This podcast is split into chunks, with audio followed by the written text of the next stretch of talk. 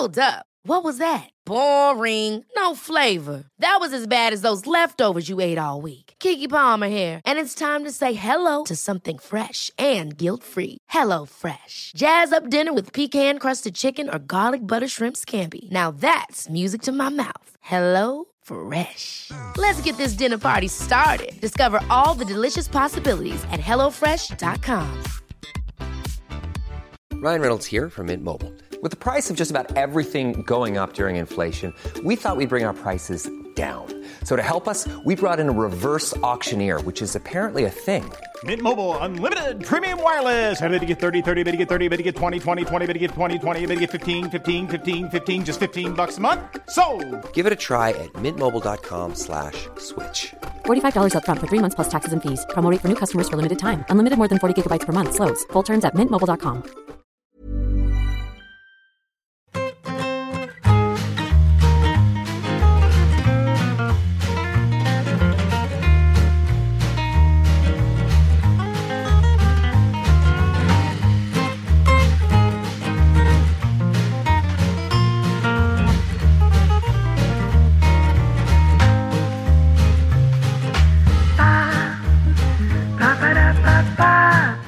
Schopenhauer, ¿no?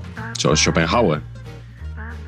Hombre, yo creo que esto es más que va, que va, que va, yo leo a Kierkegaard, ¿no? Eh. Sería un poquito, un poquito el lema, ¿no? De, de este, de este evento de hoy. Sí, que va, que va, que va. Yo leo a Dante Panseri. La gran mentira, ¿eh? Dan- Dante Panseri, no, o sea, no Dante Panseri, la gran mentira. La gran mentira, los presuntos seguidores de Dante Panseri que dicen haber leído sus obras y conocerlas al dedillo, ¿eh? porque el Fútbol Dinámica de lo Impensado seguramente es el libro más citado y menos leído en esa relación. ¿eh? Titulazo, ¿eh? Tengo que reconocer, yo tengo que reconocer que lo he empezado tres veces. No, Sí. que os lo digo en serio. Y no estoy orgulloso de no, de no haberlo acabado. He leído más de 100 páginas, pero no, no calo en mí. Sí. Yo el otro día le conté a David. Sánchez que me he comprado un libro que se llama Estados Unidos de Amazon y llevo como Sí. 120 páginas y todavía apenas han hablado de Amazon. O sea, cuentan historias de, como diría Patch, una serie de losers de Estados Unidos. Están en el esas- Mayflower todavía. Sí, sí, y que todavía no, el señor Bezos no, no se ha dejado ver. Bueno, no, no sé si seguir o no, porque claro, hasta, hasta dónde sigo, ¿no? Hasta, hasta dónde Eso puedo seguir leyendo sin sentirme estafado. Le doy 10, 20 páginas más. Eso es lo que te iba a decir, que en qué momento te sientes ya que eres absolutamente loser acreditado y paras de leer, porque claro, s- Sin vivir en Ohio. Por cierto, el, el Ohio español, ¿cuál sería? Había algo así como algo, Zaragoza, algo de yo Aragón, que ¿verdad? es Zaragoza, ¿no? ¿Y Cuenca? Cuenca está, está paralizada, ¿no? O sea, esperando nuestra, la, la venida de nuestros señores Jesucristo. Sí, ¿O no? te- tenemos que dar una noticia hoy, que es que vamos a estar en Cuenca el 12 de mayo, es decir, dentro de una semana, nosotros tres y la huerta también, Patch, lo siento, va a venir la huerta ese día. Bueno, estoy moviendo hilos. Simplemente voy a. No está claro. Saber y empatar se publicó durante la pandemia, no, no lo presentamos porque no estaban las cosas para juntarse muchos y, y nosotros movemos masas. Y, y bueno, la primera oferta que hemos tenido para presentar el libro en el canal de YouTube nos ha venido de la Biblioteca Pública del Estado en Cuenca, que es donde vamos a estar a las 7 de la tarde el 12 de mayo. Eh, la verdad es que es, muy saber y empatar presentarlo esto en, en Cuenca antes que en Madrid o, o en Barcelona. ¿eh? Sí, yo no, no sé ni qué decir de esa, de, esa, de esa excursión a la que yo me he apuntado, vamos, por- No, no, tú tienes que venir, tú tienes que venir. De- de- Como desmentimos, desmentimos que todo haya sido por cosa de Cosmos, que, que nos ha buscado, igual que a Rubiales le buscó lo de Arabia, desmentimos que a nosotros nos haya buscado Piqué lo de, lo de Cuenca. Ha sido, ha sido una cosa que nos ha venido por otro lado y bueno, pues eh, si a alguien por lo que sea no le viene bien el próximo jueves acercarse a Cuenca, lo entenderemos. Pero Por bueno, si, si vivís por allí, por los alrededores, o, o sois del pueblo de Julián López y os queréis pasar, pues allí estaremos un ratillo pues contando. Mira, to- a- todavía no sabemos qué. con el Provencio hilamos con Julián y hilamos con, con nuestro invitado. Correcto. ¿Por qué? Porque Hombre, por- el Athletic Club. Ah, vale, vale, correcto, sí, sí. Por el Athletic Club, correcto. Claro que sí. Podemos decir Athletic, ¿no? Porque Sí, no estamos en Movistar Plus todavía, no nos han comprado. Entonces, Galder, si decimos Athletic, eh, o sea, tú dices Athletic, ¿no? Tú no dices que trabajas en, en el Athletic Club. Muy bien. Hemos Galder, hemos perdido tu sonido, macho. Pero unos minutos de publicidad. Otra opción es grabarle sin sonido, eh, llamar a un tío de, estos de lectura labial y subtitular. Que también, o sea, Como hacía Garci, No. ¿no? Con doblaje luego. claro, eh, con doblaje, exactamente. A ver, ahora, Galder. Hola, ¿qué tal? Bien. ¿Se me oye? De momento sí. No me estás bajando el volumen, ¿no, Miguel? No estoy tocando nada. No, Procura no mover la cabeza. Intento no mover la cabeza. Pierde, ¿no? ¡Ah! Estás como en- cantando bajo la lluvia. ¡No, no, no! Exacto. Eh, eh, eh. Qué alegría veros, que no os he dicho nada, que habéis entrado ahí. Sí, joder, qué emoción. Después de un comienzo un poco accidentado, eh, Carleto, yo creo que eh, podemos presentar a Galder. Eh, me gustaría que lo hicieras tú, además, porque Joder. estás presente en su. Bueno, Galder es amigo de todos, eh, es escritor, trabaja en la fundación del Athletic Club como responsable de actividades culturales y, y en tu, su último libro, que en realidad no es su último libro, es una nueva edición, ahora nos lo contará él, de un libro que ya publicó hace años, eh, figuras tú, Carlos, en la dedicatoria. O sea que yo creo que, que podrías presentárnoslo tú, aunque cualquiera podríamos decir a la gente quién es este señor Galder Reguera. Espera. Eh, hombre, en realidad, Miguel, tú eres el- el- el- de aquí el primero que le conoció y el que, y el que realmente tienes esa, esa fortuna, porque es una fortuna. Eh, como escritor, seguro que muchos de los que nos ven ya, ya le conocen por sus artículos, por sus libros, que son estupendos. Eh, pero yo creo que tengo una definición que, que responde a, mi, a, mi, a, a lo que yo conozco de Galde. Y es que es una persona al lado de la cual solo te pueden pasar cosas buenas.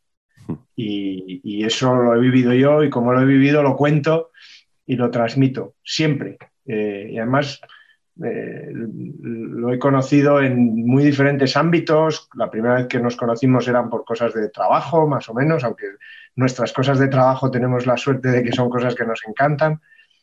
Pero la verdad es esa. Y a partir de ahí surgió una amistad, además en, en épocas muy parecidas a las que te conocí a ti, Miguel.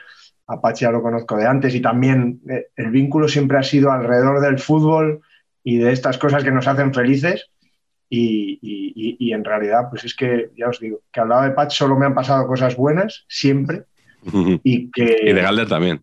De Galder también. que al lado de Galder. Pues, ¿eh? ya está nervioso. Claro, Estamos ordenados eh, Absolutamente. capilarmente. Pero al lado de, de Galder solo, solo me han pasado cosas buenas, solo te pueden pasar cosas buenas. Estos son. Este No, ya ese, era un ese librazo. fuera, ese fuera. Ese no, ese no. Ese, suerte, el, pero bueno. el que lo vea por ahí que no lo compre ese.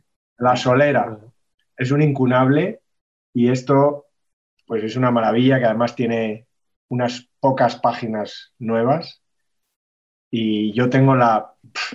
eh, bueno, el otro día lo recibí y, y leí su dedicatoria que me había dedicado, su dedicatoria manuscrita y ya me emocioné y luego lo dejé para en casa echarle un vistazo y él me preguntó qué tal y yo le contesté algo por WhatsApp y, y, luego en casa a la una y pico de la mañana me di cuenta de que, o sea, tengo la maravillosa fortuna de que, de que me ha dedicado ese libro. O sea, es que, bueno, eh, quizá por eso estoy tan nervioso, pero me parece increíble.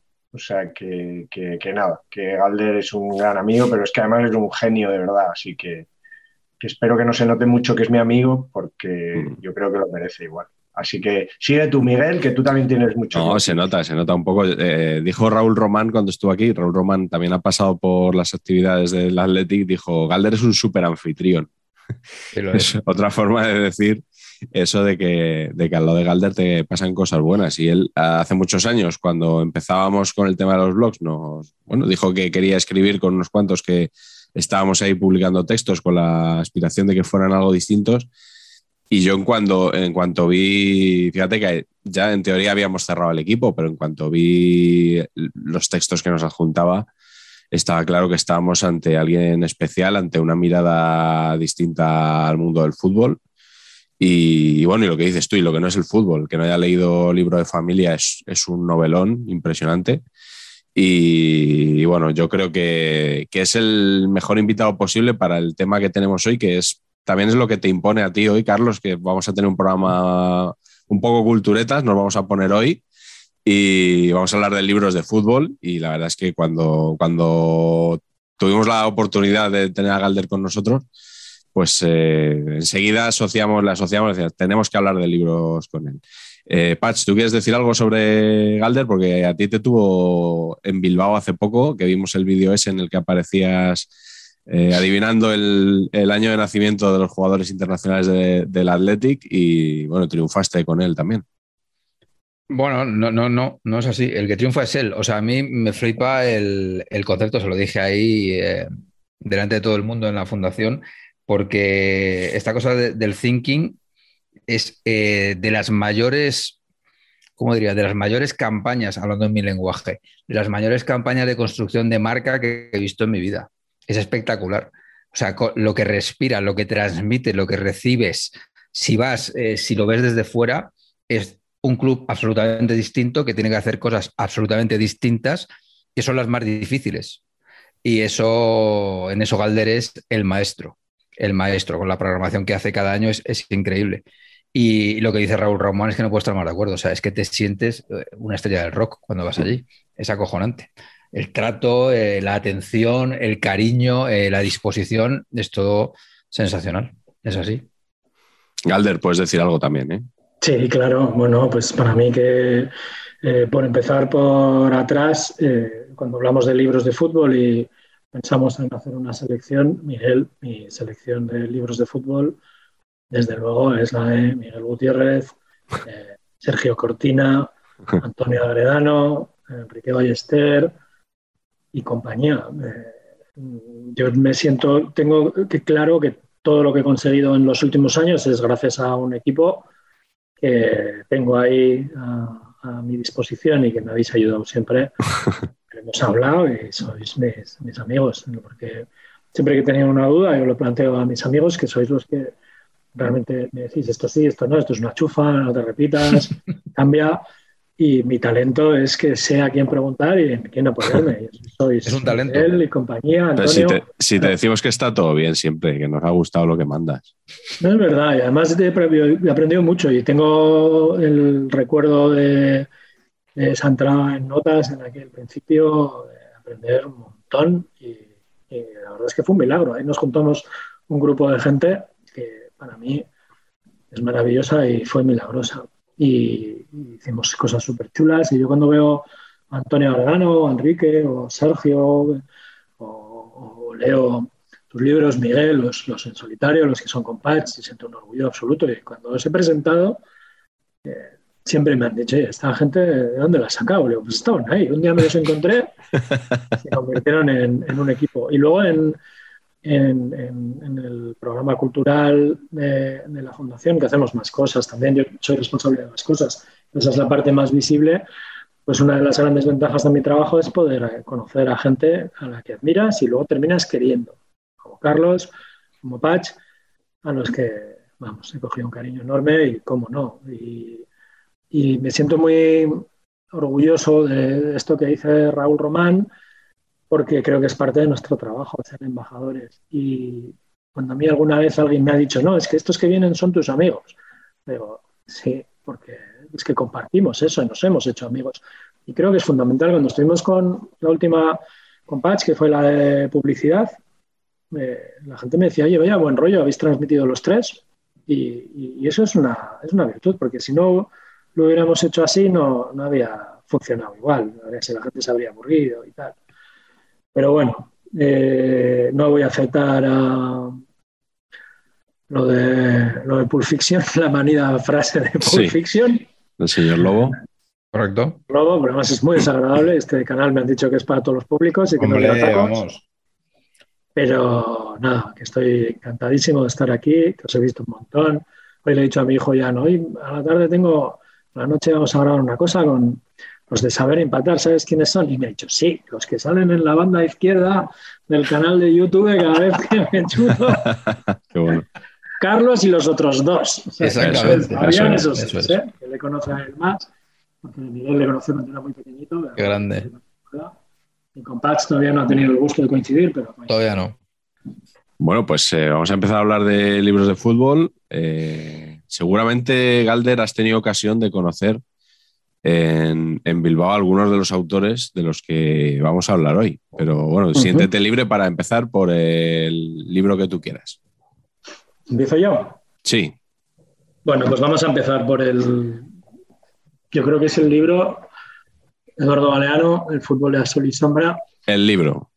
El libro, sí, para mí yo creo que es, eh, me gusta empezar con este porque yo creo que para muchos de nosotros fue el primer encuentro con la literatura, con ese espacio en el que se cruzan la literatura y el fútbol. Y es un libro que en realidad tiene una vocación muy pequeñita porque no dejan de ser pequeños eh, ejercicios de estilo, con pues, el, portero, eh, determinadas escenas del mundial, etcétera, y tira mucho de la lírica y así pero está maravillosamente escrito y luego era Galeano. Galeano era un referente para los, para los estudiantes de izquierda, para los militantes de izquierdas con las venas abiertas de América Latina.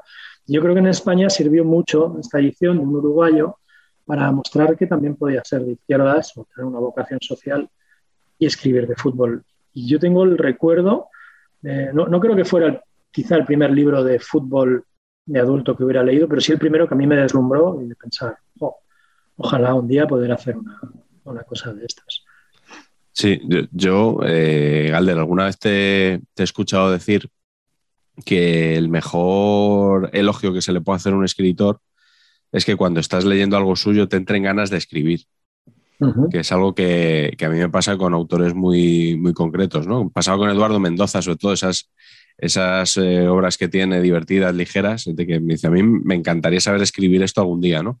Y con Galeano yo creo que pasa eso además por, por, lo que tú dices, por la sencillez de lo que está contando, por, por cómo lo cuenta, es aparentemente sencillo.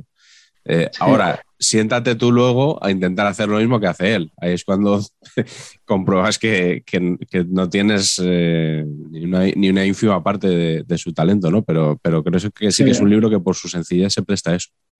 Luego sucede una cosa, que él abre un camino, o sea, es el que ha pasado con el machete desbrozando para que todos fuéramos detrás. Entonces, si vuelves con el machete no estás haciendo nada, tienes que o abrir caminos nuevos o cambiar de, de registro.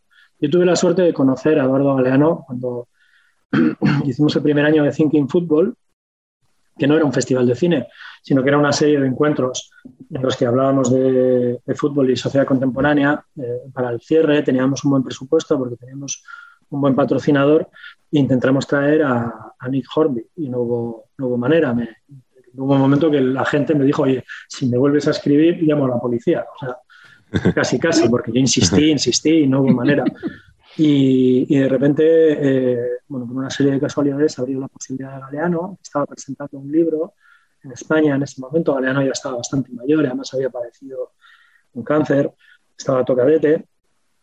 Y, y hablé, conseguí hablar con su agente en España y le dije, ya mira, queríamos que viniera a Bilbao y que hablara de fútbol y de literatura en una sala de BK, un espacio muy grande, 450, con eh, asiento gratis y tal, y le ofrecemos X, una cantidad que era, bueno, no, no, era un caché importante para ser un escritor, no era un caché de futbolista, desde luego, pero bueno. Y la gente nos dijo, oye, Galeano dice, el señor Eduardo Galeano dice que sí, pero con una condición, que quiere cobrar la mitad y que le inviten a ver el partido de, de Atleti Barcelona en la final de la Copa del Rey en el Vicente Calderón, porque en esa ficha él está en Madrid.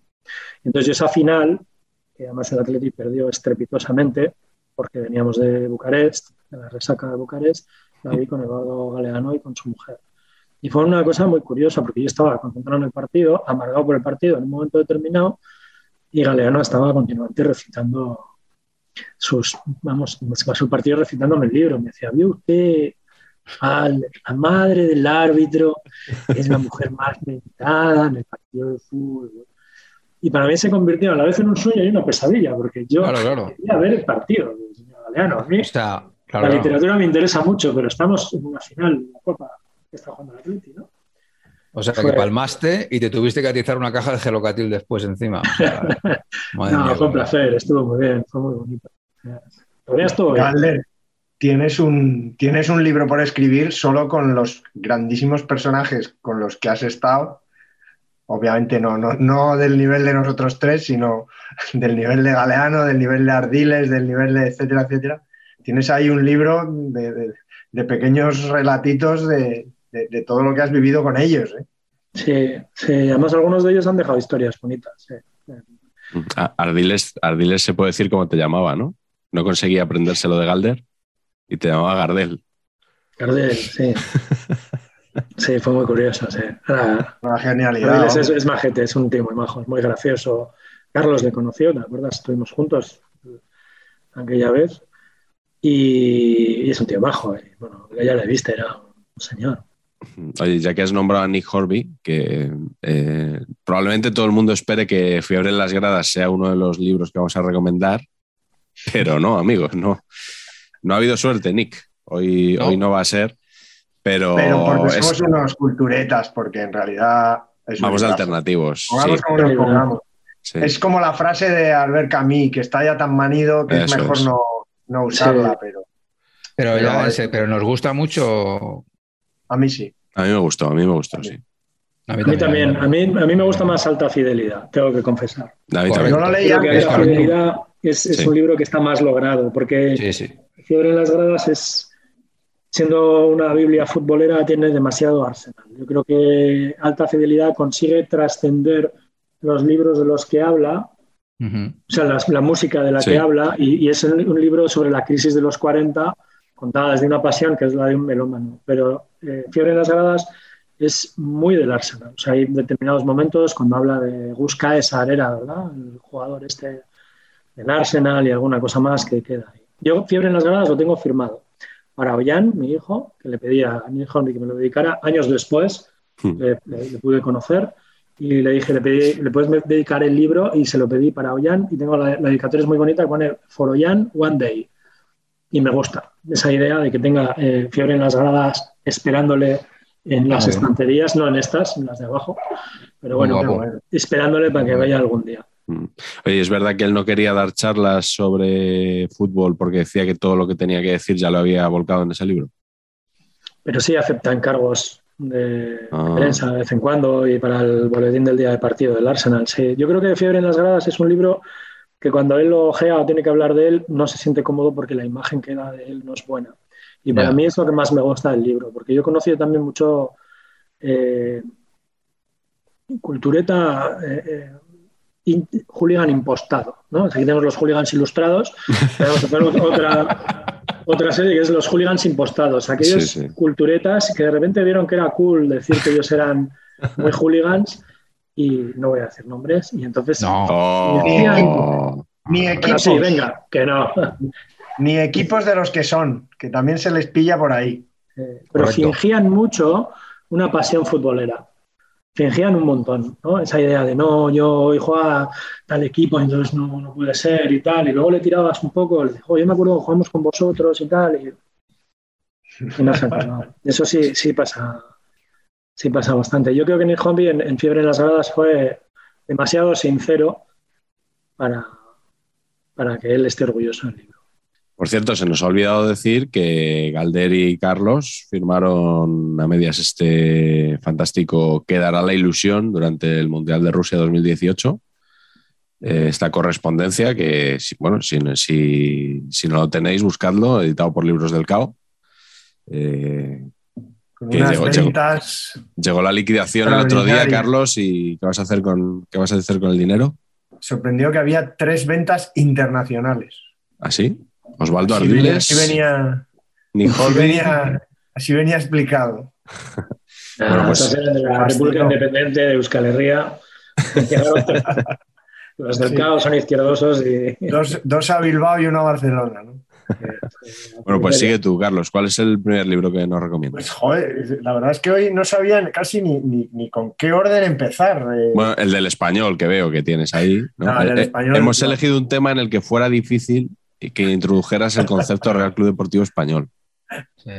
Bueno, hay un buen libro que creo que, que en algún momento puede salir, y no quería ser pesado y no, no, he elegido ningún libro del español, pero sí que aprovecho para decir que esta maravilla, que también es una maravilla, que es un libro de 800 páginas, fruto de trabajo de tres años de mucha gente. Es un libro de historia, no tiene un componente, digamos, para entendernos literario, es más bien un libro eh, canónico de historia. Es la, de hecho, es la historia oficial, hecho desde el club, del Real Club Deportivo Español, que tiene un historiador que es David Tolo, que es un fenómeno trabajando y que se ha currado 800 páginas con todas las estadísticas y temporada a temporada 121 años. No, no, no, no, no apetecía salir eh, con el equipo en segunda división, esperamos un año y, y, yo he tenido la inmensa suerte de escribir el epílogo, que es eh, la historia de la última temporada, la del ascenso a primera división, que bueno, fue una temporada aciaga en el sentido de que con pandemia con final feliz y que, bueno, personalmente también a mí fue un año muy complicado, como sabéis, y, fue un año complicado para todos en realidad. Y me han dejado poder escribir con mucha libertad. Probablemente es el único capítulo que tiene, bueno, algo, un toque personal que no es historia realmente, sino que es un relato de, lo que puede ser, lo que podía sentir un perico eh, pasando una pandemia en segunda división, ¿no? atravesando un desierto en, en un año. Y ese, pues ya lo digo, es un libraco, es un libro diferente porque vale 50 euros, pesa mucho, ocupa mucho, es un de estos de, mesa, coffee table casi, pero la verdad que a todos los muy futboleros les puede apasionar. Además lo vamos a presentar en Madrid en junio, no como ¿Ah, otros, no como otros, para que veáis hasta dónde llega el poder del Real Club Deportivo Español. Sí, sí. Sí, sí, pero a Cuenca no llegáis. Y voy a, empezar por, voy a empezar por uno sencillito que, creo que creo que marcó en un momento determinado un, hito, eh, un hito entre comillas, porque tenemos que dejar claro que de casi todos los libros que estamos hablando aquí, los libros de fútbol se venden poco y mal, en general. Mm, sí, eh, quitar, saber y empatar y el resto es un páramo. Así es. Ahora, ahora hijos del fútbol lo va a petar. Frases de fútbol, quizás. Pero en aquellos años en los que íbamos a, a Inglaterra, ¿no? y pasábamos por Waterstone o por alguna librería y veíamos aquellas estanterías llenas de, libros, cualquier futbolista de medio pelo eh, internacional, One, One Cup Wonder tenía un libro. Hombre, ya te era además un rebuscador nato de esos. Algunos de los libros de aquí son, son gracias a Patch, que, nos los ha pasado como un dealer. Eh, pero aquí en España hubo un momento en el que se empezaron a hacer también biografías, ¿no? Y yo creo que esta es una de las biografías más serias, más interesantes por el personaje, que pasa por ser un personaje absolutamente universal, pero que a la vez siempre ha tenido un toque de, difícil acceso porque era una personalidad muy, yo diría que difícil, pero apasionante. Y, yo simplemente quiero recomendar absolutamente el Gracias Vieja, la biografía de Alfredo Di Stefano, escrita por, para mí, mi, periodista deportivo favorito realmente, que es Alfredo Relaño, y Enrique Ortego, su, amigo Enrique Ortego, que particularmente yo soy más fan de... ¿Son amigos eh, Relaño y Ortego? Yo creo que ya no. Ah. Fueron muy amigos. Ah. haces una uh. pregunta retórica, ¿verdad, Miguel? Es capciosa, ah. más que retórica. Pero bueno, es, un libro muy bonito porque creo que el personaje es, apasionante. Es verdad que, es antes de milenio, antes de Generación X incluso, pero que deja perlas apasionantes. El libro además está escrito muy ameno, él es en primera persona casi siempre, dejando perlas como la de el gol ese famoso de, de Escorpión que metió en Valladolid, que dice que si, que si recopilara las veces que la gente le ha dicho que vio en directo ese, ah, gol, hubieran llenado siete de José Zorrillas de los viejos y de los nuevos. Sí, de hecho creo que, la anécdota que era algo así como que alguien le decía, don Alfredo, yo vi el gol que marcó usted en Valladolid y tal, y, entonces Alfredo Di Stefano se quedaba muy serio, le miraba y le decía, 3.542. ¿Cómo? Son las personas que me han dicho que estaban allí y vieron el gol. Pero eso es una cosa maravillosa. Yo conocí a John Robertson, que fue un extremo escocés que jugaba en Nottingham Forest, y empezamos a hablar una vez del tema de, las leyendas de fútbol y así. Él nos, y él nos decía que a él le decía mucha gente que le había visto fumar a la hora de ir a sacar un córner, cuando con el Nottingham Forest, pedirle a alguien de la grada una caladita, echar una caladita antes de sacar el, el, el córner. Y que eso él no lo había hecho nunca, entre otras cosas porque su entrenador era Brian Clough, y si lo hubiera hecho lo hubiera matado. Pero él me decía, a mí todavía hay gente en la calle que me dice, yo le vi fumar en la Claro. del campo, ¿no? Y eso es fútbol, o sea, ahí vemos cosas que Sí. no pasan. Eso, es, eso, es, eso es literatura y fútbol. Galder, es solo tú haces precisamente literatura en tu libro contando lo mismo, muy parecido con Stanley Matthews y el peine, ¿no?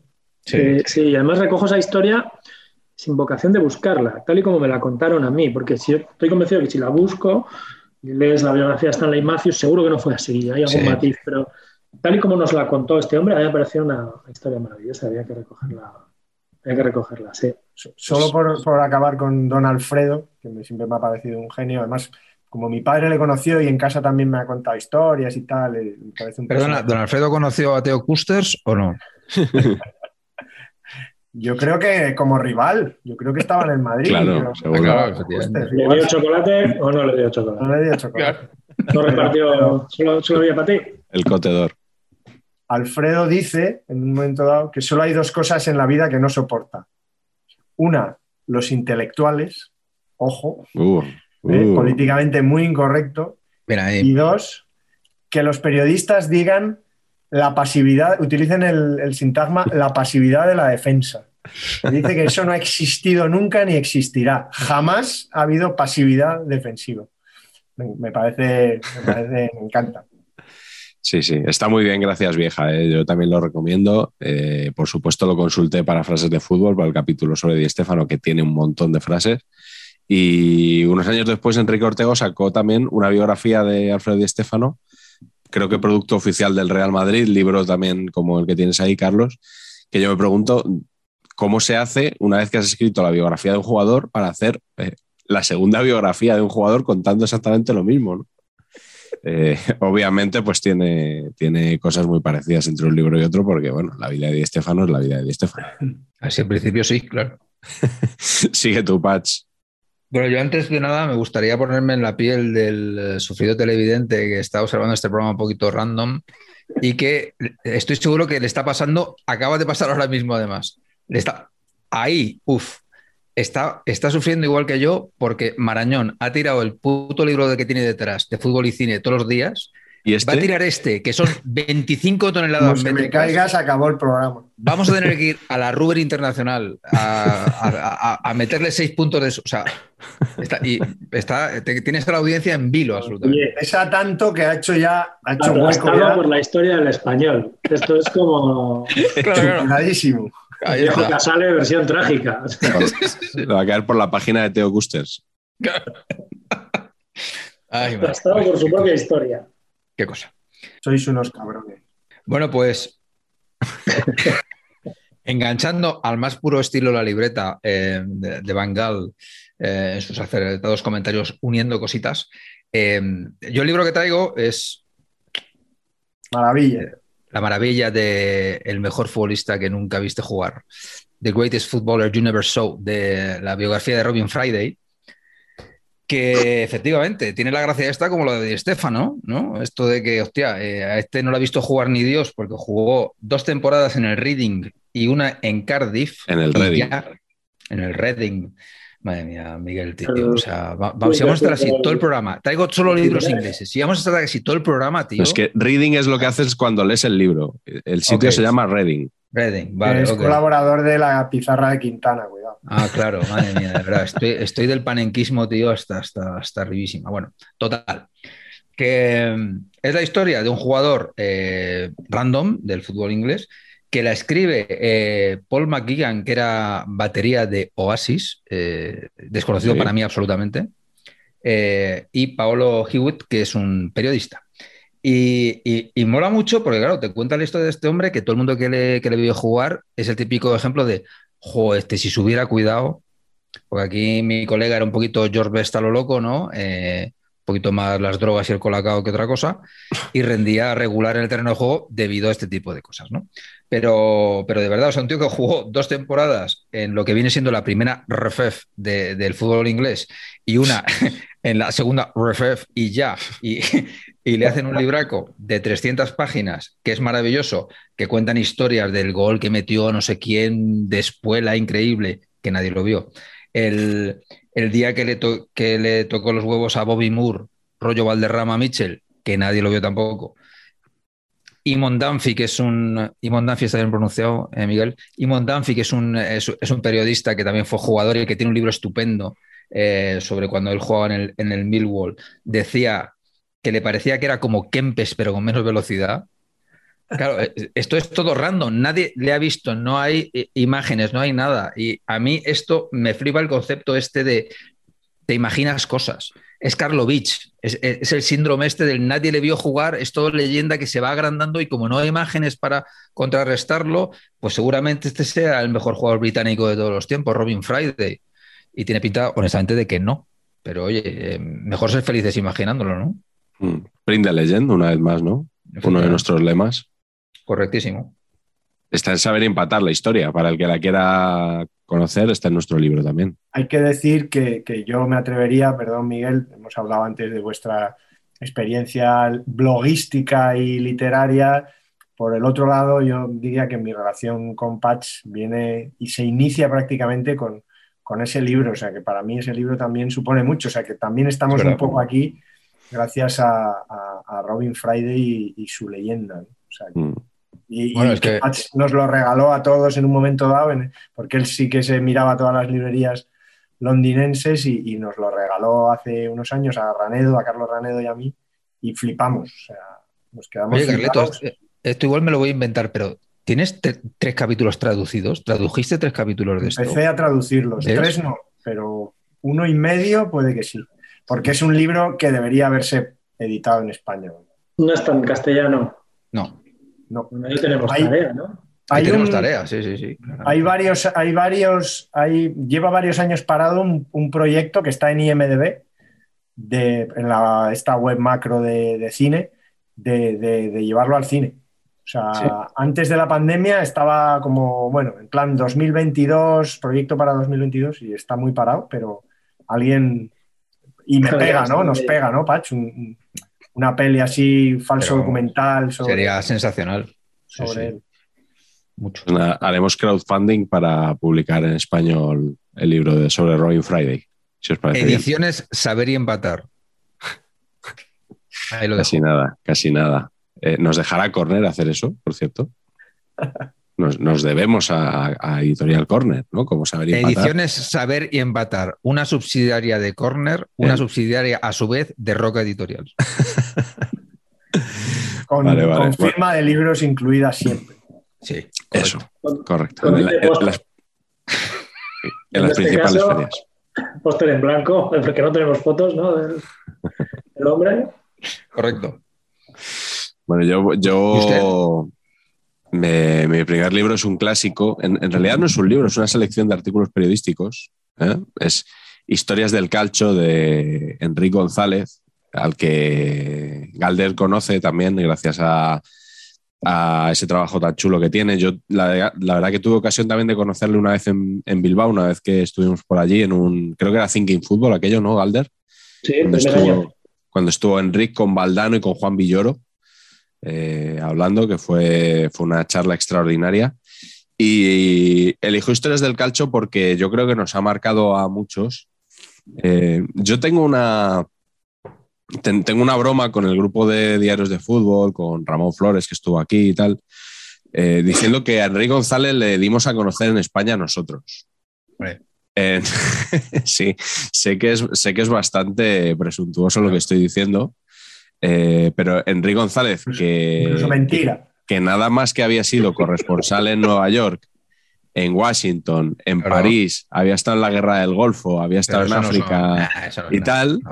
eh, pero no era conocido, no, no, era un periodista que mainstream, digamos, ¿no? Entonces, en, a principios de siglo, en el año 2004 o así, él empieza a escribir en el país de los lunes sus historias del calcio porque lo mandan de corresponsal a Roma. Y eh, a mí me llama la atención, ¿no? Yo no lo conocía de nada, esa firma. Me, llama la atención la calidad de los artículos que, se publican. Y en, pues eso, notas de fútbol, primero en diarios de fútbol, después en la libreta de Bangal. Eh, pues algunos empezábamos a reseñar los artículos de, Enrique, incluso nos basábamos en ellos para escribir otras piezas, ¿no? Y, enlazábamos, porque era cuando se podía leer todo eh, sin suscripciones y estas cosas, ¿no? Y, a partir de ahí se empezó a hablar de Enrique González. ¿Fue por, nosotros? Eh, probablemente no. Pero a mí me gusta pensar que sí. A mí me gusta pensar que, tuvimos algo que ver en la chispita esa que, hace falta para que algo se encienda. Y eh, también me baso en que él, antes de estas historias del calcho, había escrito Historias de Londres. Es un libro que pasó sin pena ni gloria hasta tal punto que, como él mismo recordaba, años después, se llegó a regalar con una revista de viajes.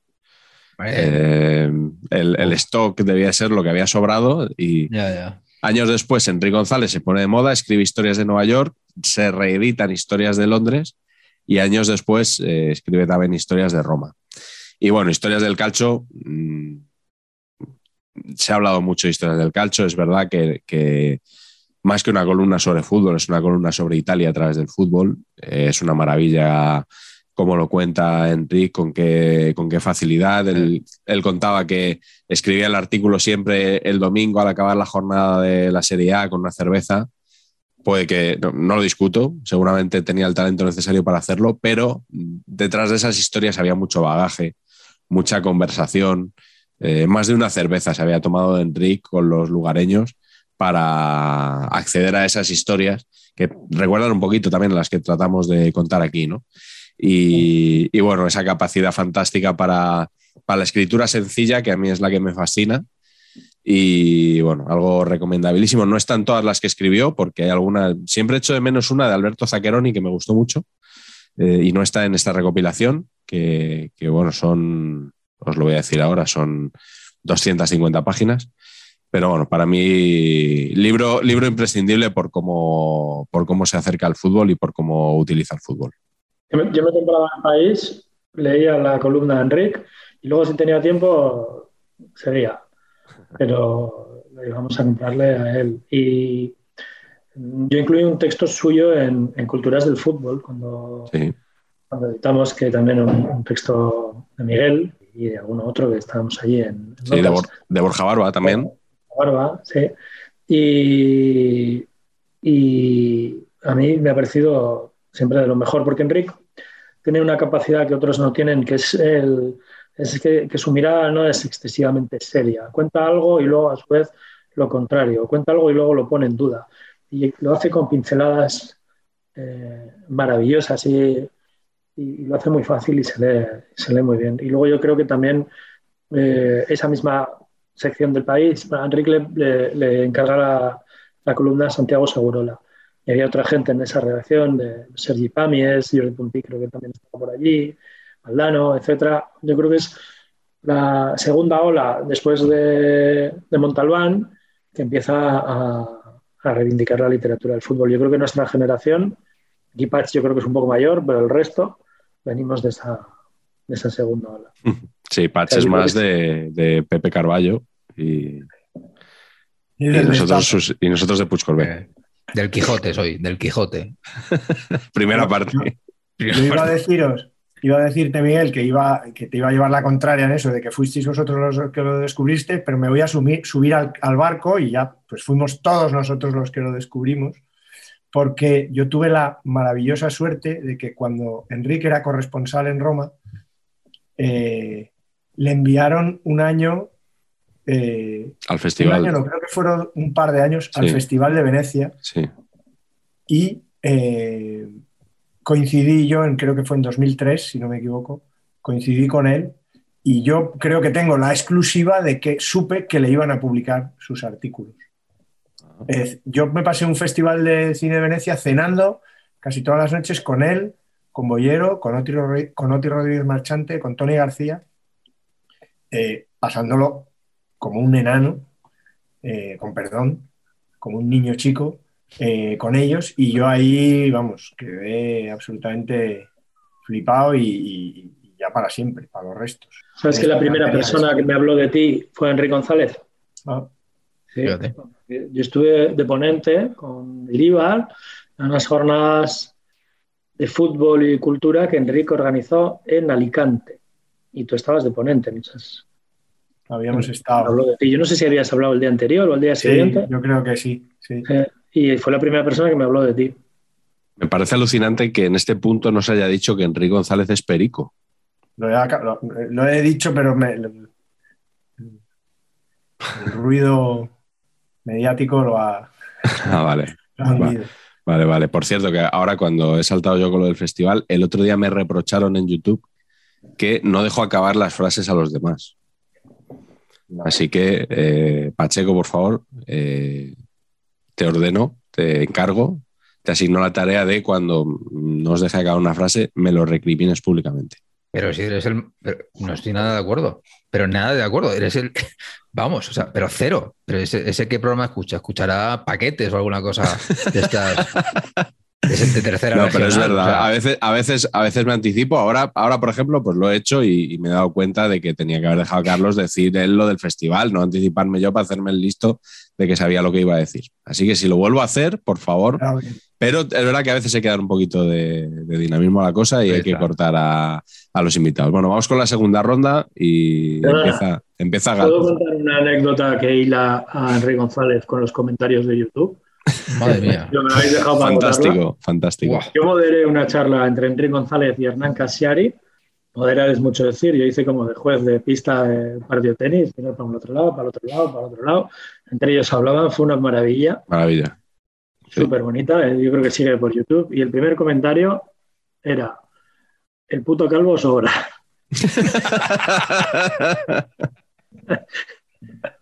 Dejas la piel para programar y el amable público, el puto calvo sobra. Totalmente. Cuando te, cuando te para digan, arriba. cuando te digan que solo llevas a los amigos y todo eso, diles, señales eso. Claro. Enseñaré, sí, sí. Bueno, Pasamos a tu segundo libro, Galder. sí, bueno, eh, yo quería tener, eh, me ha dicho Miguel, ten los libros para enseñarlos. Sí. Eh, yo he pensado, yo tengo todos los libros localizados, menos esos que quedan en, en- poco en tierra de nadie, que no sé si son míos, o son de mis hijos, o son de mi mujer, o sea, aquí. Y uno de ellos es uno que no he encontrado, que además voy a pasarme un mes buscándolo y no lo encontraría, pero será dentro de dos meses para algún sitio cuando lo deje de buscar, que es La cancha de los deseos de el maestro Juan Villoro. Este es Dios es redondo, que es el libro más conocido, publicado en Anagrama, que son también una compilación de textos varios, y, pero el que quería hablar, y este es el muy conocido aquí, es uno de los más leídos, y Villoro es un cronista magistral. Para mí, eh, el Villoro novelista es maravilloso. El Villoro ponente es lo mejor que hay. No sé si habéis estado una vez en una charla de Juan Villoro, pero te quedarías días escuchándole. Y, pero el Villoro cronista en crónica breve es, es una maravilla, pero tiene una capacidad para contar historias eh, a partir de cuatro o cinco pinceladitas y de cuatro o cinco prácticamente anécdotas y de ahí subir a contar una historia universal que es, que es maravillosa y eso se ve en Dios es redondo o en un libro que no tiene que ver nada con, con fútbol, que es Hay vida en la tierra, que es una, es recopilación de crónicas de, de Juan Villoro en, en anagrama también. Pero quería traer uno que se llama La cancha de los deseos, que es un libro infantil que Juan Villoro escribió en 2009 y que a mí me regaló en, no, en 2010 escribió y me lo regaló en el 12, un par de años después, una vez que vino a España y me lo trajo.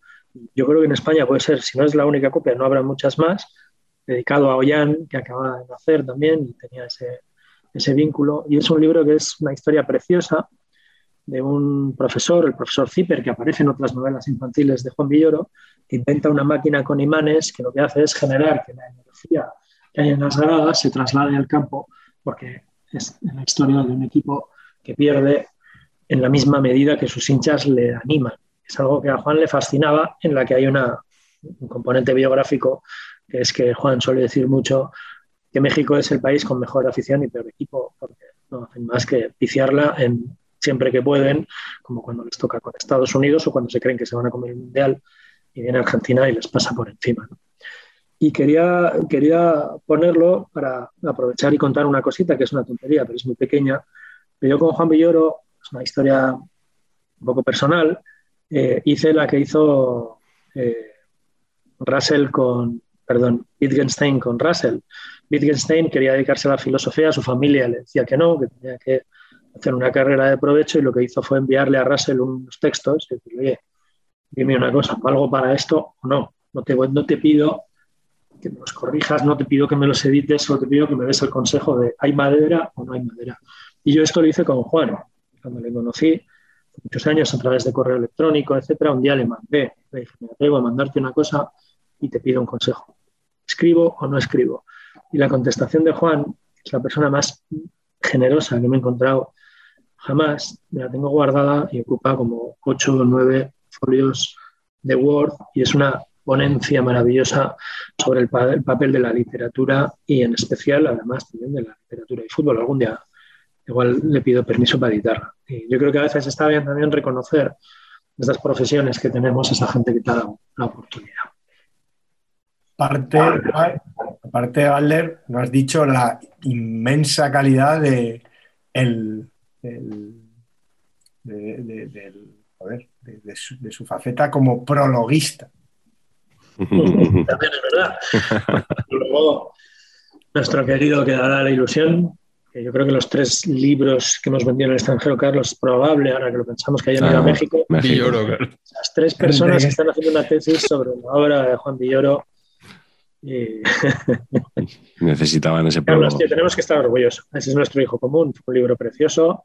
sí, señor. No pasa nada lo que se venda. Si no, vamos a salir de pobres. Está claro.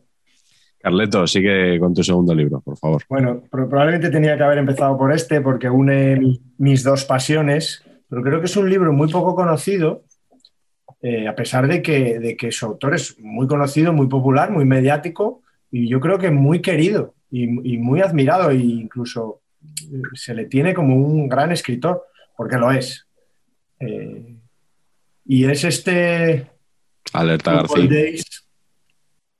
Y otras taquicardias pop del maestro José Luis García. la verdad es que con García yo tengo un vínculo sentimental desde crío desde que mis padres me llevaban a ver, sin tener edad para ello, las películas suyas de la tercera vía, que se llamaban entonces, las películas que, contaban un poco cómo era la España que salía del franquismo y esos personajes ahí muy bien, muy bien, muy bien, muy bien marcados sin, tener un estigma ideológico claro, ¿no? Y, yo pues eso, desde las verdes praderas y todas aquellas y por supuesto, volver a empezar, que tiene un punto de fútbol y de Sporting de Gijón que, a mí me llegaba mucho, porque mi madre, como sabéis, es de Gijón.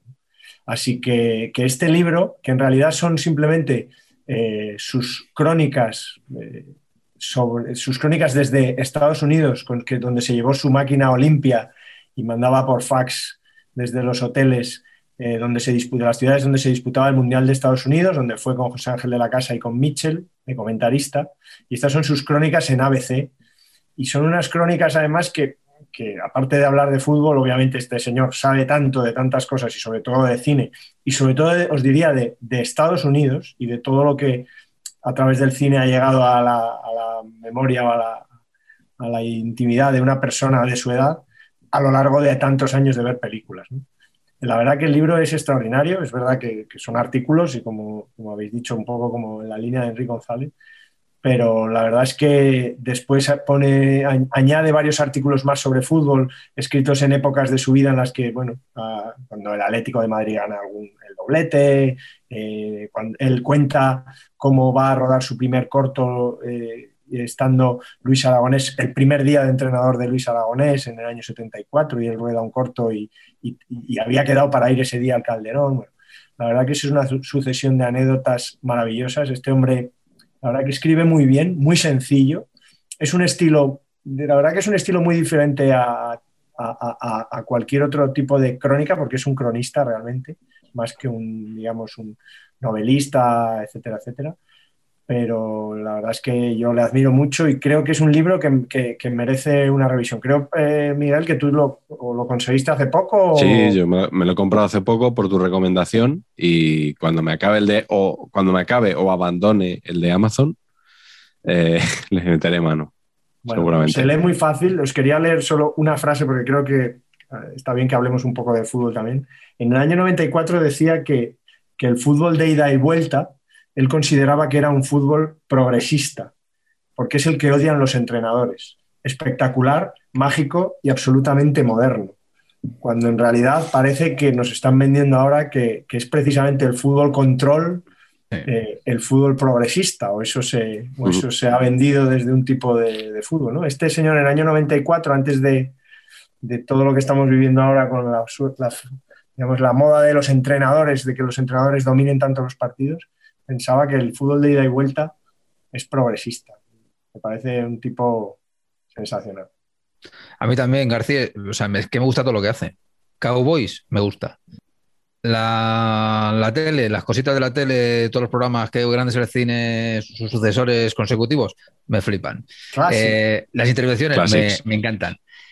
ABC le manda ahora a, a, cubrir el Mundial de Qatar y se va con la Olimpia y manda las columnas por fax. Ese tipo de cosas de García, es que es que es personajazo. Todo, todo, me flipa. Soy muy fan de García, mucho. Si, si tuviera algo parecido a ordenador o así, yo creo que Seríamos invitado, ¿eh? Podría haber, podría haber conseguido que viniera sí, sí, con nosotros. Nos lo han dicho en Twitter alguna vez, pero efectivamente. Es que yo creo que eso, Carleto, te tienes que ir tú a su casa con, con, un portátil y salir los dos por la misma ventana, ¿sabes? Abrazados, así los dos. Ojalá. Sí, sí, sería, sería lo mejor. Eh, Patch, ¿cuál es tu segundo libro? Mi segundo libro, eh, después del primero, The Greatest Footballers You Never Saw, ahora creo que voy a escoger el, mejor libro que ustedes nunca van a leer, que es... ¿Tante Panzeri? Prácticamente. hombre, pero, si, hombre, si yo, hombre, si yo tengo ese libro, ¿cómo que no lo voy a leer? Que no, que lo van a leer, digo la gente, los televidentes. Ah, vale, vale, vale. Desde la zona mixta o no, de nuestro amigo Juan Morán. Amigo, bueno, de Juan Morán, ¿no? Amigo, sí. No, tiene nada que ver con ya Morán. No, efectivamente. Digo que amigo, entre comillas, porque, eh, claro, eh, es un crítico feroz, demasiado, demasiado agresivo con saber empatar. Sí. Me dijo textualmente que no le gustaba nada, que nos veía siempre que no le gustaba nada. Y que. Ojo a eso, ¿eh? Os veo siempre, no me gusta nada. No le gusta nada y que, y que no le gusta nada porque Miguel y yo somos unos faltones. Sí. Que criticamos a la gente con muy mal estilo y tal, y que no se puede ser así. Y aquí el enemigo, la persona no grata en Vigo de Rositas. Efectivamente, es así. Es así. Bueno, pues Juan Morán, que, es, eh, que a Juan Morán, aunque tiene este carácter, eh, yo eh, a Juan Morán considero que le debo mucho, porque, y lo digo absolutamente en serio, porque Juan un día, hace 10 años, no me acuerdo cuánto, eh, me llamó y me dijo, oye, Patch, eh, no nos conocíamos, nos conocíamos de Twitter y, trabajábamos en lo mismo, él trabajaba también en una agencia de publicidad. Eh, oye, Patch, teníamos un amigo en común que es Charlie Ranedo, que vamos a hacer una pachanga con tuiteros. 20. Y entonces me fui yo ahí con mis botas a, Canal a jugar, entro en el vestuario y yo tenía, pues tendría 20 años más que, que el mayor de, era, era, eso exactamente, claro.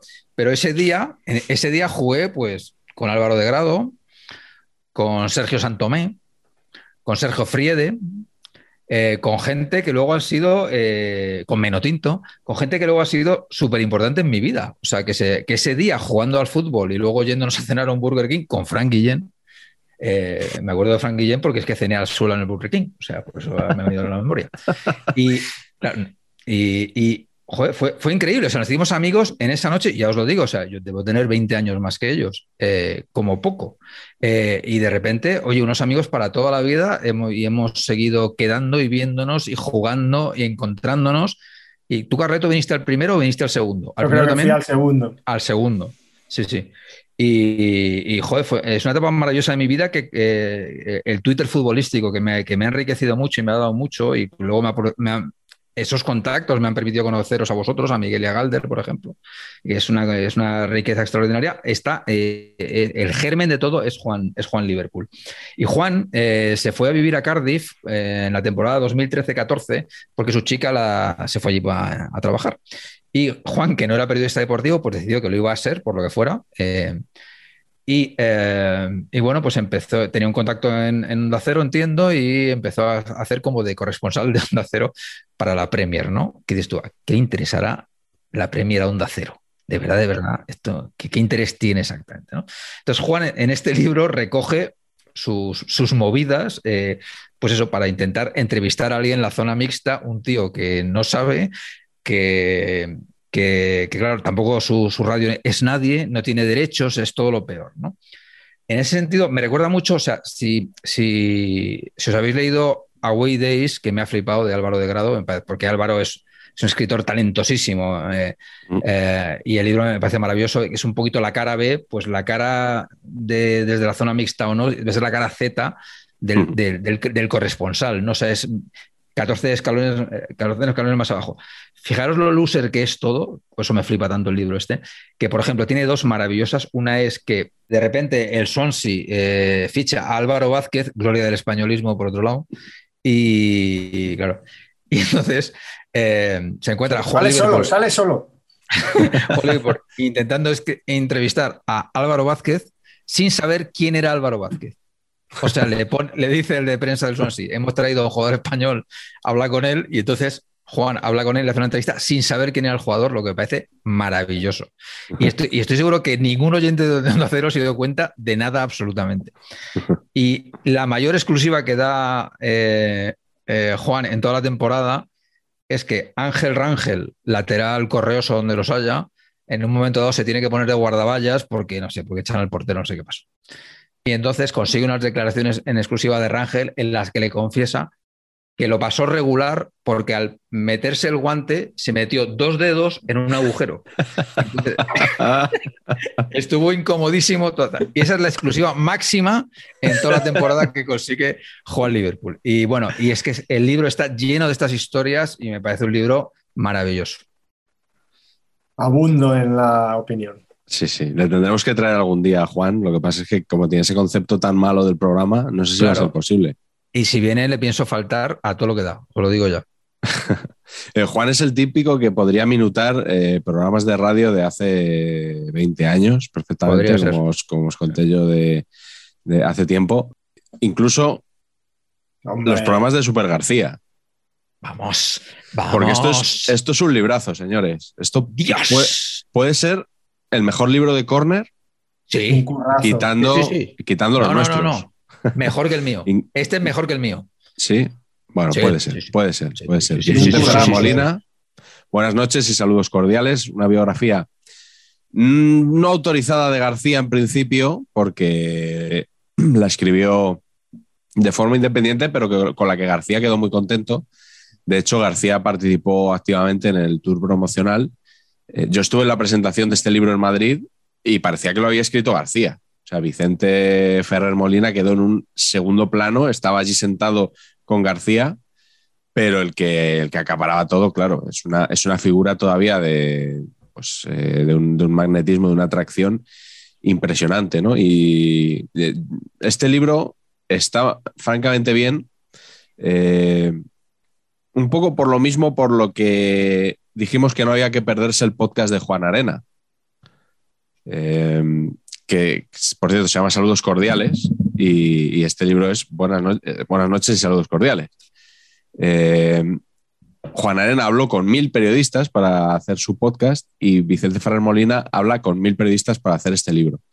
Eh, es verdad que eh, Juan Arena hablaba de García y de la Morena y este es un libro sobre García, aunque evidentemente también tiene que salir de la morena en, algún momento. Y me gusta también porque es un libro que cuenta las luces y las sombras de García, que mmm, yo veo de manera bastante peligrosa que hay gente que está idealizando a García. Eh, García tenía una cosa muy buena que es que tenía un instinto periodístico y un colmillo que ahora no hay. Y, destapaba ya informaciones y bueno, pues eh, En ese sentido era un periodista influyente, era un periodista relevante, pero también tenía sus malas prácticas, que parece que se han olvidado, eh, porque García mataba a quien fuera por una noticia o, por un protagonista, simplemente por tener una entrevista y que no lo tuviera otra emisora. Pero no sé, Pats, yo sé que este libro te gusta mucho, no sé si por estos mismos motivos por los que me gusta a mí, sobre todo a mí me gusta esa, esa mirada tan, tan coral al fenómeno García. Me parece maravilloso eh, cómo está escrito. Me, me, gusta muchísimo lo que me evoca, porque es cierto que, claro, eh, yo sé, ya, ya, ya lo sé que soy muy, mucho mayor que vosotros, pero a mí a García me lo presenta mi padre. Mi padre ¿Sí? es el que me dice, el que, el que los veranos empieza a poner a García y como... Ah, creí que te lo había presentado, de verdad. No, me, no, me lo presenta eh, espiritualmente. El que te introduce la, la aventura es. iniciática de... In García's World son los, las noches de verano en Humanes, en la maca tumbados y dándole al play y escuchando a este pájaro diciendo sus auténticas barbaridades y yo descojonado, ¿no? Eh, eso, eso, es marav eso es maravilloso. Y luego lo que me encanta del libro es que me recuerda historias de García eh, que no recordaba. La, y, y, es un genio, es un genio del mal, ¿no? del cómo insulta, del cómo, del cómo tergiversa, de, de cómo, sí. ¿no? cómo consigue Con siempre fabula. lo que quiere. Sí. Es, es, es, sensacional. Eh, el personaje me hace muchísima gracia, muchas gracias. Y está retratado de una manera espectacular. Pues sí, pues eh, como, estamos de acuerdo. Como no hay tiempo, solo os digo que, que mi padre eh, fue a la boda de José María García. Coño, Hombre. pero ¿cómo, ¿cómo, que no hay tiempo? Hay tiempo de sobra, cuenta, cuenta. y mi padre, eh, amigo íntimo de García, pasó, pasó unos años la bomba. Sin, pasó unos años sin hablar con él por un escándalo de compra de árbitros. Me digas. Y mi padre volvió a tener amistad con José María García por un telegrama que le mandó cuando iba García. a ingresar en Alcalá Meco José María García. ¿Qué dices? Volvieron a ser amigos. Y hace poco, en la, el fallecimiento de Pedro de Felipe, sí. estuvimos juntos, mi padre García y yo, media hora larga charlando en el Joder. tanatorio de Tres Cantos. Y ahí lo dejó, porque si no, no, no acabamos hoy. Bueno, nos ha quedado claro que el mejor libro está por escribir, Carlos. Sí, sí, sí, sí. Padre, García y yo.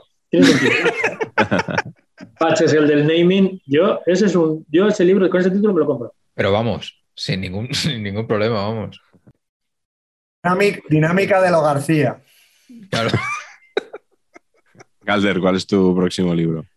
Pues mira, yo el otro día, a Carlos le quiero mucho, el otro día me cagué en él porque os estaba escuchando, yo os escucho en en Evox o en Spotify. Sí, mal, así, mal, así, no monetizamos. Mal. Así no se monetiza. Spotify, lo siento mucho, tío, pero yo no, es que no puedo estar. Lo vamos a poner de sus pues el que os ve en la tele. Pues te levantas por la mañana, le das al play, lo dejas puesto y ya está. Si no os da igual que nos veas. Ah, bueno, eso lo voy a hacer. Es claro, ya está.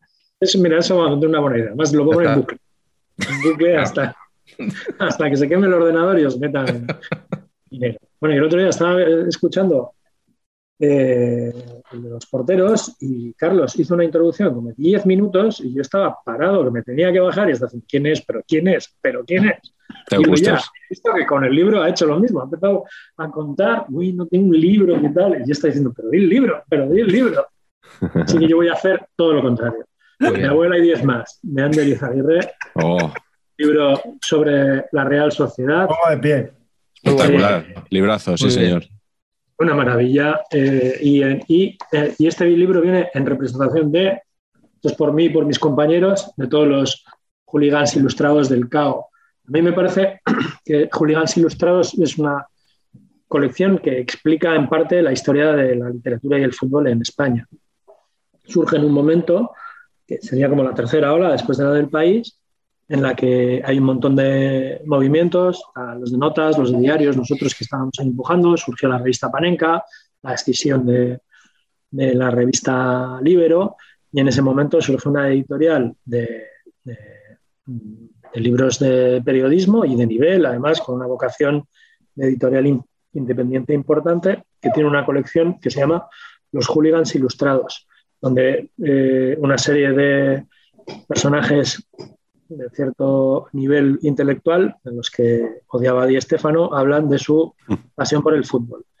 Y debutan con eh, el autostopista de Grozny de Ramón Lobo, con Enrique González, al que van a Jerusalén a convencerle en medio de la Vida y compañía a decirle, oye, escríbenos un libro que no tiene ningún interés, con Enrique González, con, con este, con el de una pasión. Una, Manuel Javois, Manuel Javois, con Julio Ruiz. Sí, Atlético de Madrid y eh, mi abuela y diez más, yo no sé si es la primera ronda o Segunda. justo la, No. la segunda, la Sí, inmediatamente. Y yo recuerdo que cuando yo conocí a Ander Izaguirre, yo creo que le había leído algo en- de España, en el blog aquel que tenía, contaba viajes, pero no lo ubicaba. Y me acuerdo que cuando Ander me suele decir que me presentó Emilio y me dijo, yo sabéis que soy un tío muy amable, y me debió decir, bueno, yo soy de, de Donosti y tal, y nada, escrito un libro sobre la Real y le debía contestar, ah, pero sabéis escribir. En ese momento asqueroso de la rivalidad más chusca que a veces feo, el fútbol, feo, feo, feo. de la- pero los de. Real sabéis escribir. Yo creo que pensó, no, imbécil es este y tal. sí, no sé por qué. No, claro. Y le pregunté cuántas veces nombras al Atleti en el libro. Y me dijo, pues creo que una o dos. Y digo, bueno, entonces me lo leo. Porque yo me temía típico libro acomplejado de hincha de la Real que se dedica a pegar hostia tras hostia al Atleti, ¿no? Y no me, eso no voy a leer, no, me apetece. Y recuerdo lo cuando lo cogí dije, bueno, maravillosa portada, obviamente. Y cuando empecé a leer dije que esto es una maravilla. Y de ahí me leí todo lo demás de Ander, al que yo admiro sin límite, me parece sin duda ninguna el mejor escritor vasco que hay en la actualidad. Y tengo muchos amigos escritores vascos que cuando me oigan esto van a dejar de ser amigos. Pero porque hace una cosa que es muy difícil, que es que convierte la crónica en un gran constructo literario, se lee maravillosamente bien. Hace poco me leí Los sótanos del mundo, que el cabrón de él lo había escrito con veintipocos años y antes has dicho, Miguel, que hay libros, es verdad, que te dan ganas de escribir y este a mí me mató. Dije, pero este tío, ¿cómo escribe así con veintipocos? ¿no? Mm. Y, y todo lo demás me parece maravilloso. Los libros de ciclismo, el, el plomo en los bolsillos, cómo beber sangre de buey, Potosí, es un libro maravilloso Un Potosí muy bueno. sí. denuncia política que ganó el premio Euskadi de literatura, cambia de registro, y mantiene una cosa que es fundamental eh, en el registro que él tiene, y a mí me parece súper difícil, que es el sentido del humor. O sea, yo me he reído con los libros de Ander, de hecho Emilio solía decir que le tiene que quitar chistes, que le tiene que pulir chistes, porque es capaz de hacerte reír poniendo una crónica seria, y aquí está desatado. Aquí tiene frases que son absolutamente brillantes, lo tengo súper subrayado, y un tesoro, un tesoro Isabel. Me Un final, un final muy emotivo, recuerdo. Eh, En ese libro me, me encantó, me parece, bueno, eh, me, pare- me parece un, librazo, eh, pese a que es, pues es un Julián Ilustrado que es cortito, y, esa colección que, que, bueno, creo que enlaza un poco con lo que os voy a contar ahora con el siguiente libro, me voy a saltar el orden, pero creo que procede, porque creo que este libro que os voy a enseñar, que no es muy conocido, es el padre de los hooligans ilustrados, Eh, no cronológicamente, pero creo que sí que es el hooligan ilustrado llevado al extremo y no sé si a la máxima ambición, pero al menos sí a la máxima extensión, que es la balada del bar Torino de La Huerta Bueno, Rafa La Huerta. Eh, es un libro de, bueno, iba a decir sobre, sobre el Valencia, no es un libro sobre el Valencia, a pesar de que eh, el Valencia es omnipresente y es la gran excusa. Es un libro sobre el Valencia, sobre Valencia, sobre Rafa La Huerta, sobre su familia. Y es, es un libro, no sé si lo habéis leído alguno. Sí. Eh, no sé si estás de acuerdo conmigo, de una, tiene una profundidad y, un- y una- y unas vertientes, o sea, va por lo político, va por lo social, va por lo personal, va por lo colectivo. Esa imagen de él en, en la última fila de la grada de Mestalla, ¿no? que es, es otro, eh, como se suele decir, es otro de los grandes personajes del libro, ¿no? Mestalla. La, es, es un libro, creo que es poco conocido y, y esa crónica vital ligada a un equipo de fútbol que, que tiene los hooligans ilustrados en formato pequeñito, aquí se desarrolla y creo que adquiere, o sea, es el, el- el máximo esplendor.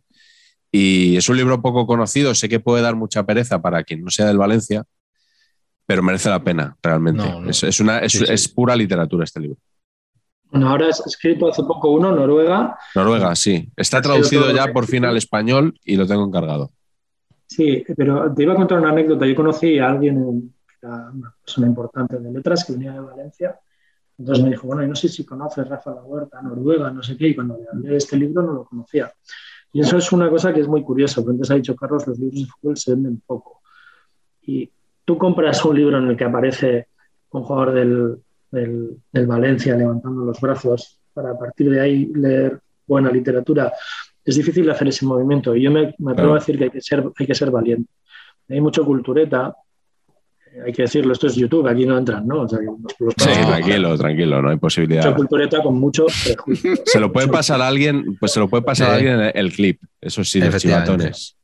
Sí, a mí me pasó una vez que aún eh, está en las cartas del mundial, lo que pasa es que lo maticé para no meterme con nadie. Pero yo estaba, estuve en la boda de un amigo, coincidimos tres escritores no nos, no nos conocíamos, fui donde uno y le dije, oye, me ha encantado tu libro, me parece una maravilla y tal, y le saludé y tal. Y entonces el otro, el tercero, bueno, y este escritor me dijo, ah, bueno, joder, a ver si me leo el tuyo también, que me han hablado muy bien. Le digo, sí, bueno, no, si te lo lees ya me dirás, no te preocupes, tal.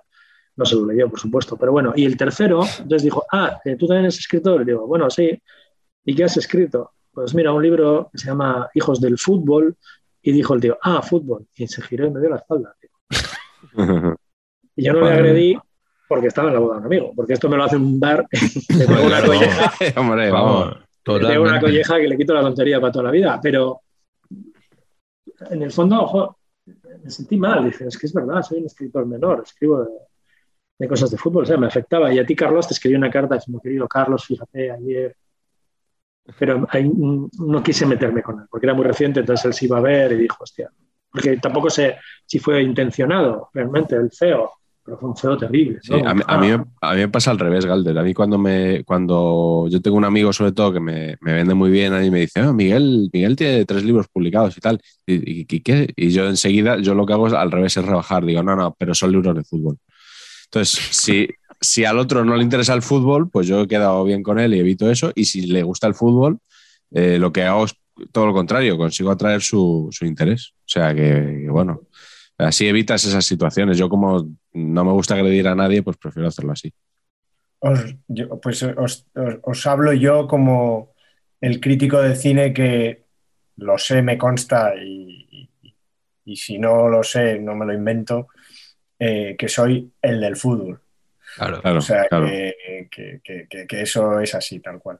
Y dejarme decir que sobre la balada del, rey del Bar Torino, que, que- que el Valencia, que no es un equipo fácil, fácil de querer, después de leer ese libro, eh, que es lo que tienen los buenos libros de fútbol sobre equipos, Empatizas. te hace, te hace querer un poco a ese equipo. Un amigo madridista que estuvo en este programa me dijo, bueno, lo vamos a decir, Ramón Flores, eh, me dijo más o menos que se había cagado en todo en- con algunas alusiones que hay al Real Madrid en este libro, pero que, le, había encantado y le pareció un librazo también. Vamos vamos con otro, Carlos, dinos tú cuál es el siguiente. Antes que nada, eh, tengo que decir que Ander Izaguirre, que ha sido compañero mío de universidad, yo le conozco incluso de sus relatos en, de sus relatos en clase, o sea, un absoluto genio. Eh, y, tengo que decir además que sentimentalmente me mucho. Tengo la suerte de aparecer en una página de ese, de ese librito y tengo la suerte de que mm, Emilio, como sabéis, es uno de los editores de, de libros del CAO, dice que Galder se negaba a escribir ese libro, porque Galder no es muy futbolero, Ander, él solo de la Real Sociedad. Sí, él Ander. ha ido, Ander. es de esas personas, Ander, perdón, Me tomo como un elogio en la confusión, pero no. Ander es el bueno. Ander. Eh, Ander, eh, Ander, que ha ido a Noeta toda la vida, ha ido a Tocha toda la vida, y tal, pero no es excesivamente futbolero y él creía, fijaros lo que estamos diciendo, creía que no iba a ser capaz de escribir un libro sobre esto. Ya. Y surgió, el, el- surgió la idea de su abuela para, a, través de la cual vehicular un poco esa pasión. Y déjame, dejadme decir nada más que Los sótanos del mundo, que yo lo leí en otra edición anterior, una edición de una editorial vasca, antes de que estuviera Libros del Cao, es el libro que dejó en su mesita de noche Elena cuando murió. O sea, imaginaros lo que me une con lo que me une con Ander, o sea que suscribo totalmente. Y rapidísimamente, y que no me pongo triste, esto es otro librazo Hombre, que es joder. increíble y demuestra que el mundo editorial en España es una puta mierda. Absolutamente. Si, si The Glory Game no se ha editado. Saber empatar, castellano. ediciones. Ediciones Saber y Empatar. Esto es una obra maestra del Sí, fútbol. señor. Está escrito en el año 71, 72, 73. The Glory Game, lo hemos dicho, sí, ¿no? The The Glory Game, digo, para los Hunter. Davis, un periodista incrustado en un equipo de fútbol, ¿no? Un poco al estilo de lo que hizo eh, nuestro amigo, nuestro admirado eh, Perarnau, Martí Perarnau, con, Sí. yo creo que fue con, fue con el Bayern, ya- ya no Con el, acuerdo, con el Bayern, con sí, Bayern con el Bayern, sí. Luego ha hecho parecido, yo creo, también con el City, pero sobre todo con el Bayern. ¿no? Mm. Que además recuerdo haber hablado con, con Martí, que, que cuando, y me lo creo, por supuesto, que él no había leído este libro cuando hizo algo muy similar. Pero Mm. este libro está llevado al extremo, porque este señor, Hunter Davis, es que pasa tardes con las mujeres de los futbolistas tomando el té mientras los futbolistas están entrenando. Es que este señor está eh, casi participa sin serlo como uno más del equipo técnico de un club, del Tottenham, en el año 72, es protofútbol absolutamente, cuando los futbolistas no eran lo que eran hoy, no eran lo que son hoy, pero empezaban a apuntar, seguían siendo estrellas. Sí. Y, y este señor encima estaba dentro del vestuario y lo cuenta absolutamente todo. Tuvo problemas después, con la- cuando apareció el libro. A él le dejaron estar ahí, le dieron permiso para escribir y luego no les gustó cuando el libro es absolutamente maravilloso. No les gustó, le, le pusieron varias demandas varios futbolistas. Eh, el libro es un, vamos, un fresco de- vivo absolutamente, que todos estos documentales que hemos visto, algunos de los cuales yo me he chupado, eh, de, de, de- de Mourinho, en el Tot, que era en el Tottenham, o los de Guardiola o cualquiera de dentro de un equipo, no le llegan a, de verdad, no le llegan a los talones a, a esto que es literatura. Y, y es una pena que este libro, porque vamos, que es que es, es, de verdad, es apasionante. Y os dejo solo una frase que viene muy a cuento de la actualidad, del Bill Nicholson, que era el manager del equipo, el que le deja entrar a, Hunter Davis, en un equipo, además, una, él le sigue durante toda una temporada y acaba la temporada ganando la Copa de la UEFA, cosa que, que hace que el libro vaya creciendo con- continuamente. ¿no? Eh, él dice, eh, dice, es el cerebro del fútbol lo que importa y, y yo no quiero que tengan los futbolistas un cerebro académico. De hecho, yo prefiero, los prefiero eh, a los jugadores que no sean nada buenos ni listos en otras cosas. Eso significa que se van a concentrar más en el fútbol. O sea que Ramos, todo bien aquí, ¿no? Señor Piqué, lea usted a Hunter Davis. Yo conocí a un futbolista que era muy, muy, muy talentoso y una vez el entrenador me dijo es demasiado inteligente, pero me dijo "Hay- es un problema cuando eres demasiado consciente de ti mismo porque no funciona. Pero yo te lo lanzo también con la literatura. A mí me dijo una cosa Sergi Pamies sobre Azcar Gorta cuando escribimos el libro de- en 2006 de Culturas del Fútbol. Hay un texto de Azcar Gorta que está muy bien. Eh, y Pamies me dijo, Azcar Gorta sería un grandísimo escritor si no intentara escribir, si se dedicara a contar la historia que tiene. Y eso es verdad, muchas veces lees libros eh, de gente que intenta escribir demasiado bien porque es demasiado, o sea, lo piensa demasiado, cuando en realidad también en la escritura es, dale que libras, ¿sabes? No, no tienes que ser completamente consciente de todo lo que está operando en cada frase porque si no, haces como un futbolista torpe, que estás, cuando te llega el balón has pensado tantas posibilidades que no has, no has optado por la buena. Patch, tu siguiente libro. Mi siguiente libro es El Maca, Four Years with Real Madrid. Y esto os parecerá, Pacheco, ¿qué basuras traes a este nuestro programa? Eh, ¿No? Os parecerá esto. Así conceptualmente, como primer approach, not. Es libraco.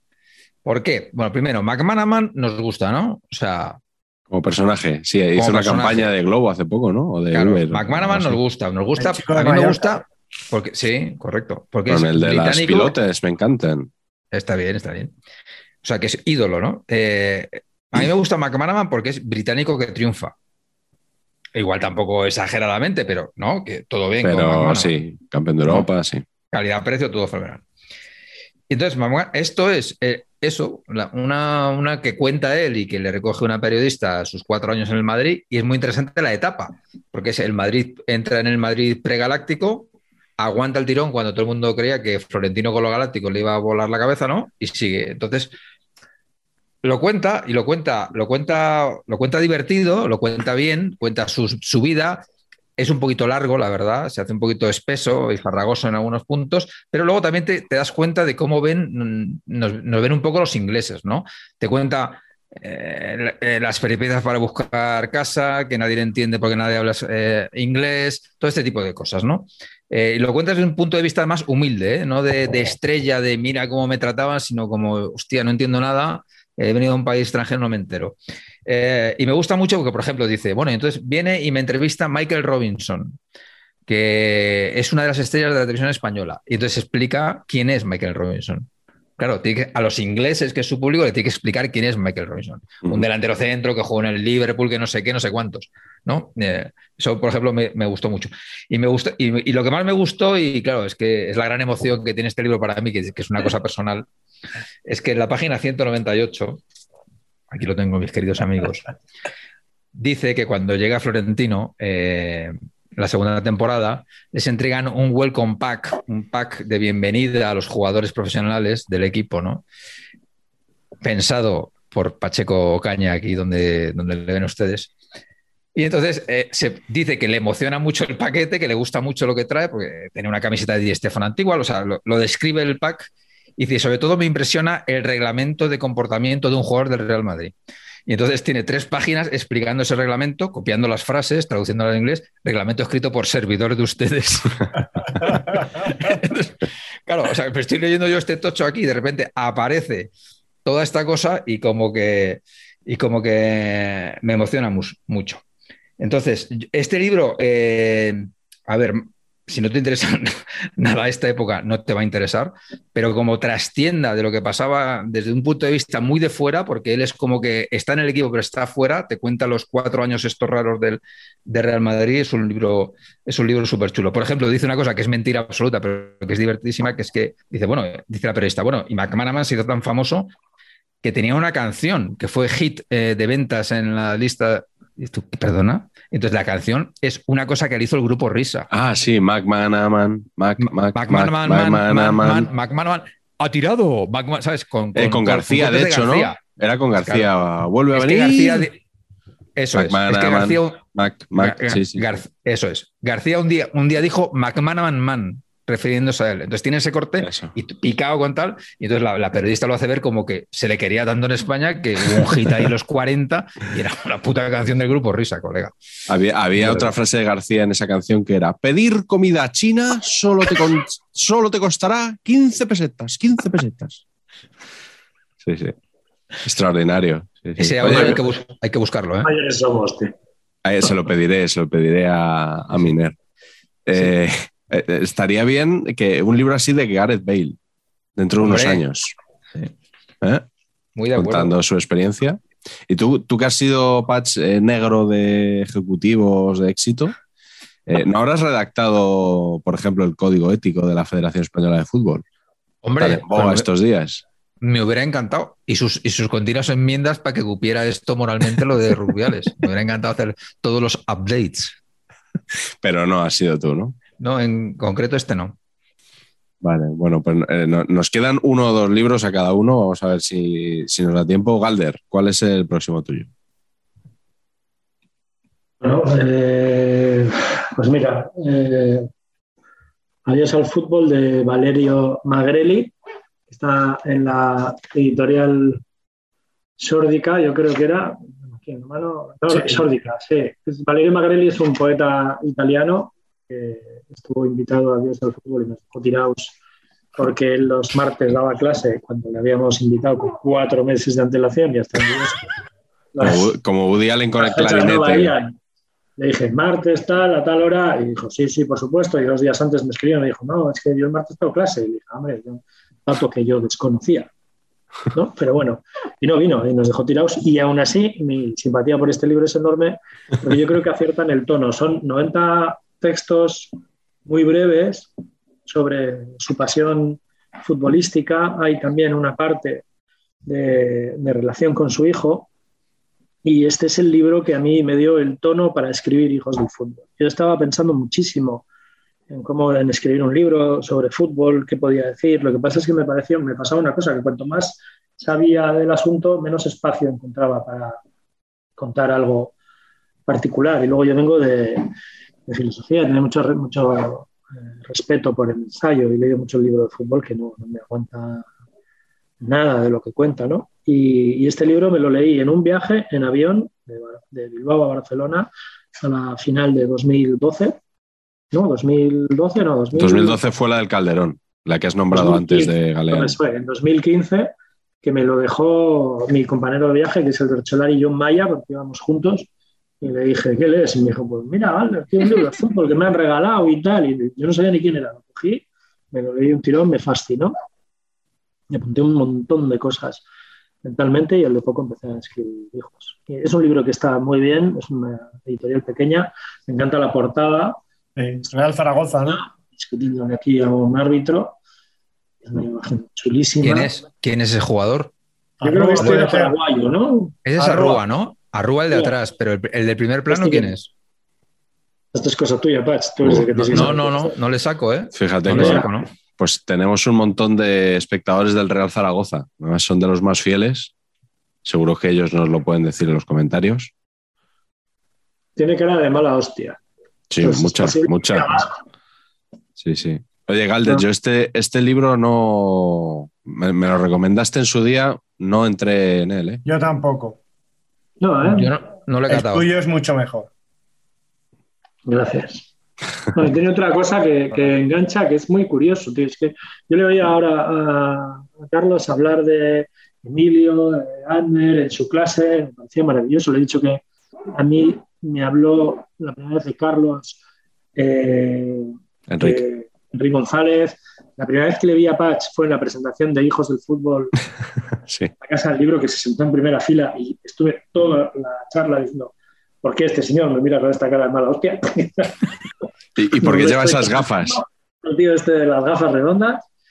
Estamos unidos como por hilos y este libro lo, tra lo tradujo el hijo de Ignacio Martínez que es traductor del italiano. Entonces también cuando de repente el libro que a ti te ha despierto, te ha despertado bueno. esas ganas de escribir, está escrito o traducido por el hijo de Ignacio Martínez de Pisón, que es mi novelista en castellano favorito y prologuista de Hijos y, del Fútbol. Y tu prologuista. Esto es una, Sí, sí, sí. es que no hay, no hay casualidad. Y que también, y que también tiene hooligan ilustrado del Real Zaragoza en este caso. Sí, sí, buenísimo. Pisón, sí, sí, un grande. Carleto, ¿tu siguiente libro? Pues voy a ir muy rapidito con... Yo estoy hoy, ya sabéis que le he cogido la ojeriza a la industria editorial española. Otro libro que hay que reeditar urgentemente. Además, su autor, el fútbol, sí, sí. ritos, mitos y símbolos. Además, su autor, Vicente Verdú, eh, tiene dos, que, que, no sé si son sobrino hijo tal, pero tiene dos eh, sucesores que, que, escriben muy bien de fútbol. Eh, uno de ellos escribió un libro sobre este jugador de la RDA que, que supuestamente fue asesinado, que es un libro que, no he leído, y, pero que, está ahí en mi wishlist de todo lo que ganamos cuando lo perdimos todo, se titula. Está en mi, en mi wishlist de Amazon. Y luego creo que no sé si es él o, o, o otro Verdú que, que, está en Italia ahora escribiendo crónicas de un poco lo que, hace, lo que hace Enrique, ¿no? Mm. Así que este libro, y no me extiendo más, eh, te, solo un capítulo que tiene sobre la mitología de los números en el fútbol, de por qué, qué significa el 1, el 2, el 11. Yo particularmente me, me, encanta todo lo que dice sobre el 11, que es el número de mi, el familiar, digamos. Mm. Eh, pero solo eso, eh, como, y, y, está escrito en el año 80, yo creo. Fijaos lo que ha cambiado el fútbol desde entonces, pero ya es muy moderno. Y es de los textos eh, fundacionales también. Sí, total. Absolutamente. Es, es, es, referencia total. No entiendo, además, como no, no Alianza no, no saca una, una, versión nueva, una renovada, tiene todo Totalmente. el Yo tengo una anécdota muy buena con Vicente Verdú. Yo le llamé porque conseguí su móvil, llamarle por teléfono para ver si escribía en Culturas del Fútbol. Y le dije, hola, mira, me llamo Valderrera, me estoy editando un libro, no sé qué. Sí, bueno, dime, dime, dime, me coges con prisa. Le dije, no, un libro de fútbol. Me dijo, ¿de fútbol? No la pierda, escribí de fútbol. Así, textual. Que me mandó la porra y en cero coma. Y luego, muchos años después, le conocí y le dije, joder, tú me mandaste la porra. Y me dijo, no, hombre, ¿cómo hacer eso? Le dije, sí, bueno, sí, sí, porque es que hubo una época que estuve muy quemado y estaba muy harto de que me relacionaran con fútbol y cosas así. Y a Vicente le pregunté ese día, que fue en un viaje en coche que hicimos los dos juntos, ¿por qué? Una duda que yo siempre he tenido en fútbol y se la pregunté a él. ¿Por qué los postes, la base de los postes era negra en los años 80 y en los años 70? ¿Por qué las porterías ahora son completamente blancas y en los años 80 las bases de los postes eran negros, que eran mucho más chulos? Cuando hicimos el homenaje a la despedida de San pintamos la base del póster de negro como pista de que iba a jugar Iríbar. Bueno, fue una pista que luego nadie cogió, pero ahí quedó. Entonces Vicente me dijo, hombre, eso es la estaca que se quema, símbolo que se clava en el suelo y tal. Y hizo una explicación símbolos muy sociológica, que no tenía ningún sentido. Luego yo preguntaba y preguntaba y preguntaba hasta que una vez le pregunté a un hombre de Lezama y me dijo, eso era porque se pintaba la base de alquitrán para que no subiera la humedad, porque los postes eran de madera. Entonces, en los postes de aluminio, la humedad se queda abajo, pero el poste de madera tiende a chupar la humedad, sube hacia arriba y el poste envejecía mucho más, mucho más tarde. Y me parece ese contraste entre el técnico que pinta la base en negro con el para que no chupe la humedad y el sociólogo filósofo absolutamente brillante que te explica el mundo, pero como saltando, también yo creo que es una clave guapa de los libros de fútbol. Porque muchas veces contamos historias que se elevan mucho de lo que es la realidad. Por cierto, si, si, conseguís alguno, compradlo porque es difícil de, pues, conseguir. Pues mira que, que, esta semana han estado a punto de regalármelo. Eh, mi amigo Eduardo Zaldívar, gran espectador de este programa, me lo quería regalar porque lo tenía por casa y no lo he encontrado. En su lugar me regaló este, eh, que ya veis que la huerta ya en los años 80 ya, ya ilustraba libros, ¿eh? o sea, cosas de fútbol, un incunable. Qué bueno. Eh, Patch, ¿tu siguiente libro? Fenomenal. Mi siguiente libro eh, no lo he encontrado. Entonces he hecho la mítica de buscar la foto en Google, lo tengo aquí. Uh. El milagro de Castel di Sangro, de Joe McGuinness. Ah, mira. ¿Lo tienes ahí? Sí. Ahí está todo. Esto es como lo de la biblioteca de Humberto Eco. Yo, lo tengo en. Eh, yo lo leí en la versión original en inglés eh, y, no vi la frase que pone ahí que lo define un libro excelente, dicho por Santiago Segurola, con lo cual yo prácticamente no tengo nada más que decir. Sí, señor. Eh, ¿no? Que, podríamos imitar a los segurolos, en todo caso. Efectivamente. Hostia, qué buenos son, ¿eh? Me, da mucha risa, mucha risa. Bueno, pues esto lo escribe un americano que dice, yo creo que es todo storytelling, ¿eh? que es una historia toda inventada, pero que es un americano que no le gustaba el fútbol y que se enamora del fútbol en el, en el Mundial de Estados Unidos 94 y se va a, intentar contar la historia de Castel di Sano, que viene, que viene siendo Mollerusa, ¿no? que es un mm. equipo de, regional y de tercera que, un día asciende, a segunda, y él cuenta la historia de, esa temporada en segunda. Que aquí hemos estado lentos, efectivamente, y Carleto, otro padecido en saber empatar, la historia del Mollerusa y el padre de Boyan, ¿no? no esto creo que puede ser un, un, superventas. Eh, el hermano de Carrasco. Ah, y el hermano de Carrasco, correcto. Entonces, McGuinness era un, era un escritor muy reconocido en Estados Unidos porque con este, esta cosa de que del escritor Fly on the Wall, ¿no? la mosca que está en la pared que se fija y que cuenta todo. Y tuvo mucha polémica porque escribió un libro sobre Sarah Palin y para escribirlo alquiló la casa de al lado. Entonces estuvo todo el rato buscando en la basura y estas movidas. Y es muy mítico. Y otro dato mítico de McGuinness es que eh, le dieron, esta es buenísima, ¿eh? le dieron un millón de dólares de adelanto para que escribiera la biografía de O.J. Simpson con el caso. Se puso a escribir y dijo, esto aquí no hay un libro y devolvió el millón de dólares. Lo cual me parece sencillamente sensacional. el libro es muy divertido. Sí, exacto, lo mismo, lo mismito. Y el libro es muy divertido porque te cuenta, pues eso, lo que es un pueblo eh, con, todos los, con todos los personajes italianos rollo sorrentino en modo libro de fútbol. Es muy divertido. Oye, hay que hacer, perdona un segundo, que antes se me vuele la idea, yo la dejo caer. Aquí, aquí hay un núcleo de algo buenísimo. Hay que hacer una editorial de fútbol, de libros de fútbol, que estemos traduciendo todos estos libros que están cayendo y verdaderas joyas, financiada por futbolistas anónimos para culturizar España. 30.000 pavos, 30.000, o sea, los futbolistas más lelos que nos financien, lo podemos conseguir. Una editorial financiada por futbolistas con libros de fútbol para que la gente lea, tío. Llevo, tiempo, diciéndoles que, que habría que hacerlo. Hemos llegado cinco, cuatro o cinco años tarde, pero. Pero la financiación, la financiación, la de. Fondo perdido, además. Bueno, voy a seguir yo eh, con un libro que, que, también nos lleva un poco a, a, por lo menos a mí, me lleva a Bilbao porque hace años Galder me invitó a moderar una mesa redonda en la que estaba Martí Pernau, al que hemos nombrado, eh, estaba Javier Pérez de Albeniz y estaba Ronald Ren, que es el autor de Una vida demasiado corta, la biografía de Robert Enke, que es un libro fantástico, porque, eh, claro, si yo digo que es la biografía de Robert Enke, un portero alemán que pasó por el Barça con más pena que gloria y que se suicidó luego años después, puede sonar truculento como mucho y no muy interesante, pero la verdad es que eh, Ronald Ren era un gran amigo de Robert Enke y lo que escribió aquí en este, en este volumen que está editado por Contra en España y que, que son más de 400 páginas, es un reportaje de 400 páginas sobre la depresión. Y es un, es un libro que, que, te ayuda a conocer una enfermedad que yo creo que no mucha gente conoce. A mí por lo menos me, me abrió los ojos con, con, muchas cosas y con una, y bueno, con una historia cercana que de un personaje que tenías aquí pero al que no conocías. Y, y, desde ese punto de vista es un libro terrorífico, es muy duro, pero está escrito con una gran sensibilidad. Sí. Y, y, yo creo que hay que leerlo. Además, Ronald Ren, eh, Galder, que es un, es un, tipo extraordinario que habla español mejor que nosotros.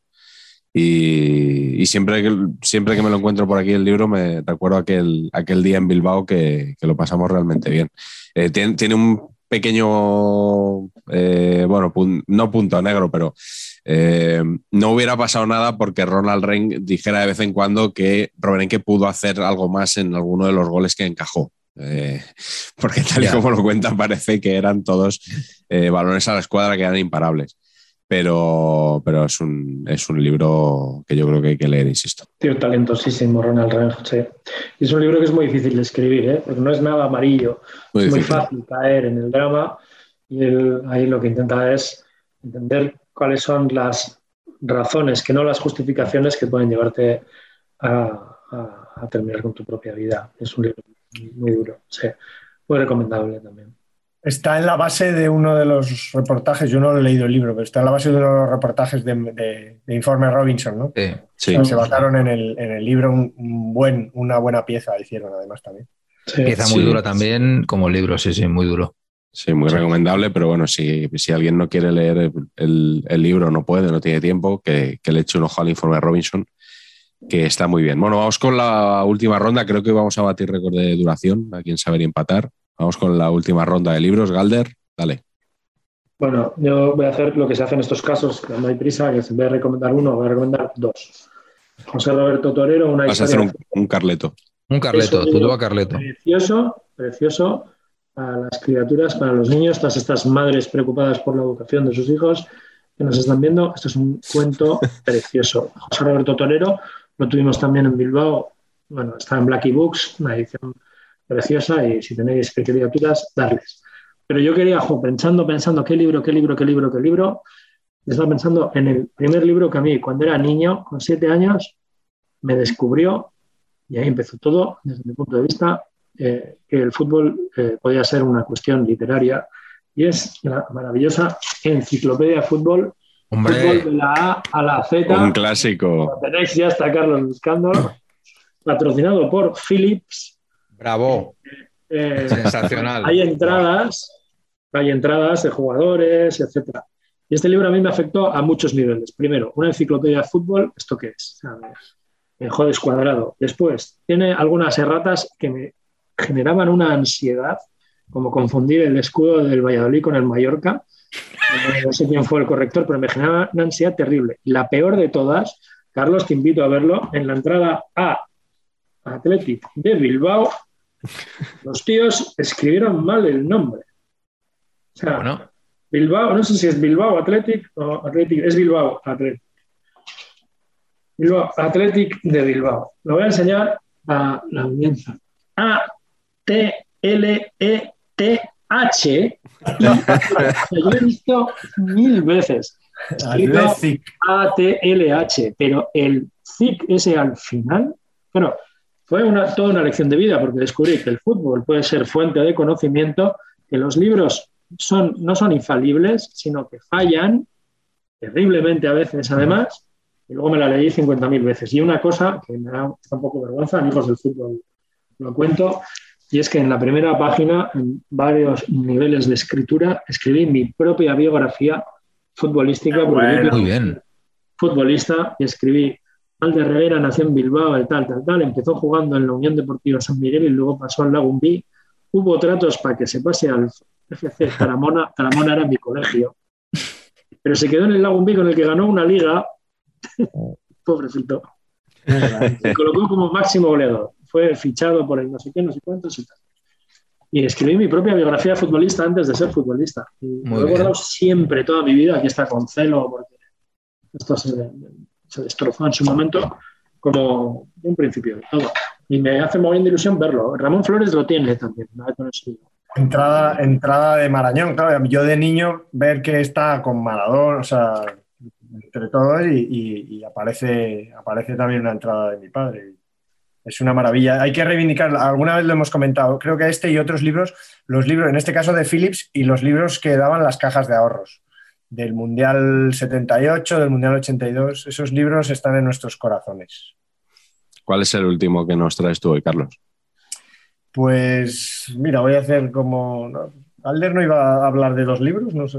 Sí, ha sacado el... Ha sacado los dos. Yo quiero solo citar a Osvaldo Soriano como a mí, mi favorito escritor de ficción sobre fútbol sus memorias del Mr. Perino, Fernández y, el hijo de Butch Cassidy siendo árbitro me parece una genialidad. Yo que, que, me cuesta mucho entrar en la ficción sobre fútbol, con Osvaldo Soriano sí que me parece el, crack. Además mezcla, yo creo que es un poco el heredero Galder de, del fútbol a la sombra, de Galeano.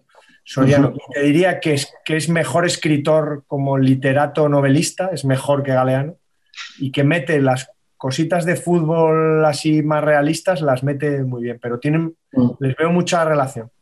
Pero quería hablar de otro libro inglés. En este caso no voy a criticar la industria editorial porque es verdad que es un libro muy pequeño, pero que en un país decente también se publicaría. Es eh, un libro de Gary Imlach titulado My Father and Other Working Class Football Heroes. Yo como hijo de futbolista reconozco que me llega muy profundamente, pero este libro es una maravilla cuenta, este chico es un chico nacido en el año 60, que apenas vivió la carrera de su padre, porque su padre se retiró en el año 65, así, o sea, no llegó a ver a su padre siendo futbolista. Su padre es un escocés emigrado a Inglaterra que jugó pues, en el Nottingham Forest, en el Coventry, un jugador de media tabla, de equipos de media tabla, luego de segunda división. Eh, y la digamos, y te cuenta un poco cómo era la vida diaria, un poco en la línea del otro libro de Hunter Davis, una década incluso anterior, ¿no? los años 50 más o menos, 50-60. Y la tesis del libro es que los futbolistas en aquella época, aun siendo héroes, aun, siendo, aun habiendo cromos, aun habiendo eh, noticiarios cinematográficos o probablemente habiendo Match of the Day, no estaban todavía desclasados los futbolistas tenían una, ganaban un poquito más de dinero, había límite salarial y no era una cosa loca, todavía tenían muchos problemas, era un régimen muy feudal, muy injusto, pero seguían viviendo prácticamente en los mismos barrios donde vivían cuando ellos, antes de ser futbolistas, son los que vivían sus padres. Y si vivían en una casa mejor, bueno, era por, porque se lo podían permitir, pero nunca salían del barrio en el que estaban. De hecho, para ellos era un miedo salir de ahí, era su protección. Eh, este libro cuenta esto de una forma absolutamente eh, eh, maravillosa, de verdad, es, una gozada leerlo, es muy emocional, es muy sentido, no, bueno, lo voy a desvelar. Este, este, este, escritor habla de que su padre fue una vez internacional y de que a su padre, como es costumbre en Inglaterra, por aquellas cosas de que él jugaba en Inglaterra y no en Escocia, no le llegó la CAP, que daban a todos los jugadores que jugaban un partido con Escocia. Y parte de la, de la historia del libro, conforme va contando la historia, es él tratando de conseguir para su padre anciano que la Federación Escocesa de Fútbol le reconozca que le deben una CAP y se la envíen a su casa. Y esa historia mezclada con cómo era la vida de los futbolistas es maravillosa. Eh, de hecho, hay un momento que cuenta que los futbolistas cobraban solo por 10 meses, los 10 meses que duraba la temporada. o los, puede, que los, puede que sea 11, yo me equivoque, pero tenían un mes en el que no cobraban, porque no jugaban. Entonces él cuenta cómo su padre, ese mes que no jugaba, se apuntaba a trabajar en otros trabajos y era obrero. Y a ese señor, a ese futbolista, que era el ídolo, uno de los héroes del equipo, que había ascendido en Nottingham Forest a primera y tal, le tocó ir de albañil al estadio en el que jugaba y estuvo un mes de albañil trabajando en el estadio en el que jugaba durante los 11 meses del resto del año. Me parece increíble como lo cuenta este chico, además, ya os digo, me parece un libro estupendísimo. Pues mira, ahora que hablábamos de Bale, ¿no? Las obras del Bernabéu podría ser un buen destino de que a la finalización de, su contrato.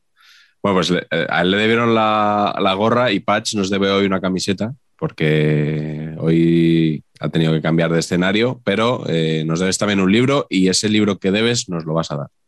Efectivamente, este libro ya pertenece a la época moderna en la cual menos papel eh, británico y más Kindle, eh, que es The Boy on the Shed de Paul Ferris, que me parece un librazo. Me parece un librazo porque Paul Ferris es un jugador que jugó en el, Newcastle y la historia que cuenta es la historia de la jovencísima promesa Maquinón que se lesiona y se acabó todo con 19.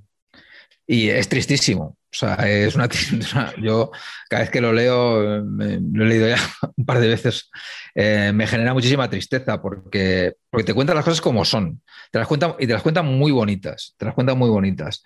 Este chico eh, es irlandés y se sale en, varios torneos y se llevan eh, de, su, de, generación es Norman Whiteside, que jugó, ¿os acordáis? Que jugó con, 17 años en el Mundial de España con, Irlanda. Eh, y entonces Whiteside se va al Manchester United y, Ferry se va a Newcastle. Y en Newcastle le va todo fantástico, pero claro, él te cuenta el proceso de irse a Newcastle con, 15 años, eh, dejar a su familia. Su madre había tenido seis ataques al corazón entonces él se va pensando en, Dios mío, mi madre se muere, pero todo el mundo le dice, te tienes que ir, tu madre se va a morir, pero te tienes que ir porque, porque es una oportunidad que, no tiene nadie en la vida esta, el poder llegar a ser futbolista.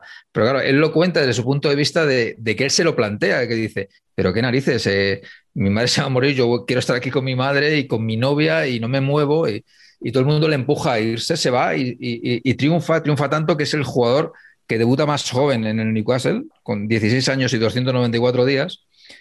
Y en el prólogo que lo hace Alan Shearer cuenta, dice, hombre, debía ser bueno porque los delanteros del Newcastle ese año en segunda división eran Chris Waddell, Peter, Peter Bersley y al año siguiente vino Kevin Keegan y el cuarto era él. O sea, claro, fijaros lo que había ahí, ¿no?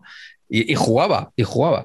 Y oye, eh, a partir de la siguiente temporada ya sube al primer equipo definitivo y empieza lesioncita, lesioncita, rollo Prosinecki, me recupero y me lesiono, me recupero y me lesiono, empieza a perder confianza, empieza a decir, soy un jugador que mi principal virtud es el sprint y no puedo sprintar, entonces se va quedando atrás, se va quedando atrás, hasta que un día en un entrenamiento intenta hacer una, una chilena y se rompe todo, ligamento externo y tal. Entonces, Mm, en Newcastle le dice, si te recuperas, vuelves, acabas contrato esta temporada, si te recuperas, vuelves, y si no, pues eh, no. Se recuperó y el Newcastle no le cogió el teléfono. Y con 19 años se, tuvo que retirar. Entonces luego pasó una etapa difícil y tal, acabó siendo, pasó, volvió al club de, de fisio, volvió de encargado, eh, es médico, ha, hecho 45.000 cosas, pero la, hasta los 19 años te cuenta toda su vida el libro, es muy interesante. ¿eh? Pero hasta los 19 años a mí me flipa esto de, el jugador que pudo ser y no fue. Es un tema que me interesa muchísimo siempre en la literatura y en cualquier cosa y me trago todo lo que me den de, ese tema. Y es la primera vez que yo descubro, ostras, que alguien puede tener dudas de que, ¿no? De que a mí me llama el, ¿no? Me llama, me llama el Betis y que estoy mañana allí, ¿no? ¿Y cómo es posible que, que, pienses que no? Bueno, pues claro, efectivamente las personas son personas y pueden pensar perfectamente que no, que no es su momento de ser jugador profesional de fútbol. Muy duro. Pues eh, este es otro que hay que editar ¿eh? para el público español. Sin duda. Estamos, de hoy vamos a salir ya con un portfolio importante ¿eh? para, para nuestro proyecto. voy a cerrar yo las recomendaciones con un libro algo distinto. se titula Pro Manager y lleva un subtítulo muy sugerente que es PC Muy bueno. Fútbol, droga en el kiosco. Buenísimo. Porque yo creo que todos los que hemos estado enganchados a este juego estaremos de acuerdo. No sé si vosotros habéis jugado mucho o poco al PC Fútbol. Mucho. Carleto, tú nada. Nada, Calder, mucho. Eh, yo soy de Fútbol Manager. Fútbol Manager. Tú, claro, tú El es PC que. Fútbol me gustaba, pero no, yo no, no llegaba al nivel del Fútbol Manager 93-94 de me sé los jugadores de memoria, pero no del Manchester United. Todos. Port sé la delantera 93-94 el Port Vale, gente que no he visto en mi vida y que voy a ver. Bueno, pues Claro. el, el autor es, eh, no sé si es Jauma o es Chaume Esteve, eh, en todo caso, bueno, periodista especializado en videojuegos y que aporta muchísima información y muchísimas curiosidades de este juego. O sea, te, cuenta todo lo que, lo que necesitas saber, incluso a veces con demasiado detalle.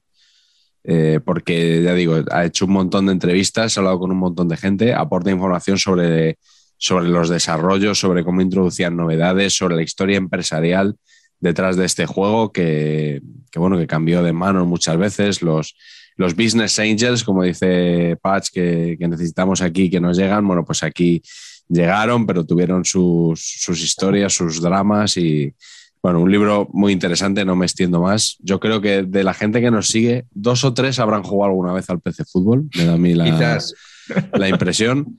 Así que bueno, les, les recomiendo este. Eh, yo hay algunos un- jugadores que recuerdo la media que tenían en el PC Fútbol todavía. No sé vosotros. No, Eh, yo de eso no. El que no tenía muy buena media era Pa- Paqui, ¿eh? Ah, ¿no? Paqui yo creo que tenía 72 a lo mejor de media. Infravalorado. Totalmente. Así que vamos a reparar esta injusticia histórica y vamos a la glorieta Paqui.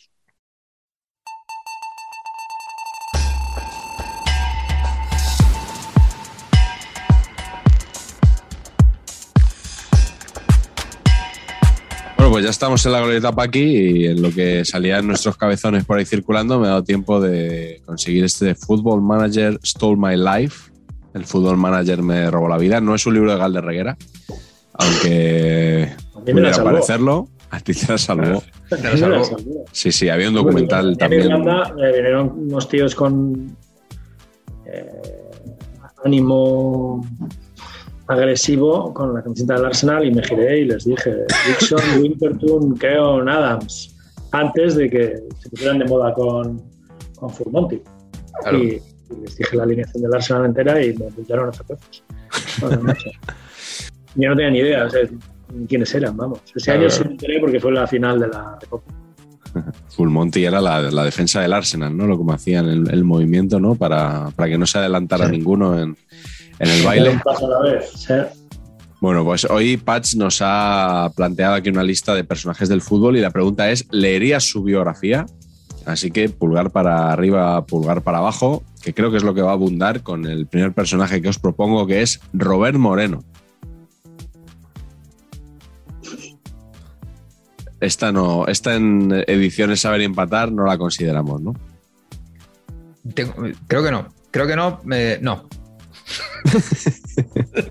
no, es que hay un punto de, de- de, no sé, de un análisis- que me interesaría un análisis psicológico de- del personaje. Pero no, creo que no al final no. No, no me convence. Es que no tienen interés ni su agria polémica con Luis Enrique. No. No, no. O sea, ya es que. En fin. Bueno, pues pasamos al siguiente nombre, que es Ricky Puig, otro clásico de la Glorieta Paqui, que solo interesa, curiosamente, a que ha propuesto su nombre, que es Patch. Eh, explícanos por qué, por favor. ¿Sería de la segunda parte de The Greatest Footballer Universo? Hombre, ¿en serio nos interesa una biografía de Ricky Puig? Eh, ¿En, en concepto de qué? Hombre, en concepto de que es un jugador absolutamente ninguneado, ¿no? O sea, de que es el hombre que debería estar liderando la revolución del Fútbol Club Barcelona y ni el propio Xavi le saca absolutamente de cero segundos. Ahí hay un tema dramático, ¿no? Sí, estás, No, aprovechando, estás aprovechando aquí para decir yo ya lo dije, amigos. No, no, no, no, pregunto, ¿eh? A lo mejor me estoy equivocando. Bueno, ¿leeríais una biografía de Manuel Pellegrini? Yo, si, yo si, la, si la escribe él, no. O sea, la tiene que escribir, tiene que escribir alguien capaz de darle un poquito más de gracia. Sí, Porque, claro, este tipo ha estado en el Madrid, ha estado en el Manchester City, como futbolista, creo que estuvo en River también, ¿no? O sea, que tiene muchas cosas que contar. Sí. ¿Algún candidato? tiene para otra cosa, que no sé si es una leyenda urbana, pero a mí alguien me dijo, el tiempo que Pellegrini estuvo en Madrid, comió el mismo plato de espaguetis con tomate en el mismo restaurante de todos los años que estuvo ahí. Creo que eran ñoquis. Ñoquis. Eso es, fa- eso es maravilloso. Parece que sí. No, Porque puede- no lo sabemos, pero sí. Y sí es verdad que es un individuo eh, gris en el comportamiento, sobrio en el trato, gestionando un club como el Real Madrid, pues ahí hay no. Sí, hombre. Lost in, in tra- in translation, pues lost in castellano. El otro día me gustó mucho eh, que Lama dijo, bueno, eh, y entonces, claro, Pellegrini, que es el arquitecto de este Betis, dice, nunca mejor dicho, no Manolo, es ingeniero. Ingeniero. Ingeniero. Son Ingeniero. profesiones raras, pero, pero al final es otra cosa. Sí, sí, oye, pues Bueno. preguntaba a Carleto que quién lo podría escribir la biografía de. Yo tengo un candidato, ¿no? No sé tú. ¿Quién? ¿Qué podría ser? Eduardo Inda. Yo Hombre, tengo uno mejor. Tengo uno mejor. Un amigo tuyo y conocido nuestro. Diego Torres podría hacer una Sí. bonita, sí. una bonita bio, bio de, de este entrenador. Sí, señor. Sí, señor. Yo, yo me leería antes la de Inda, ¿eh? Porque me daría, me daría más juego para. más juguillo, más juguillo. Sí, Manolo, estás despedido, este tipo de, este tipo de cosas. sí, sí. Siguiente personaje que debo decir que su inclusión me ha desconcertado por completo es Mitchell Salgado.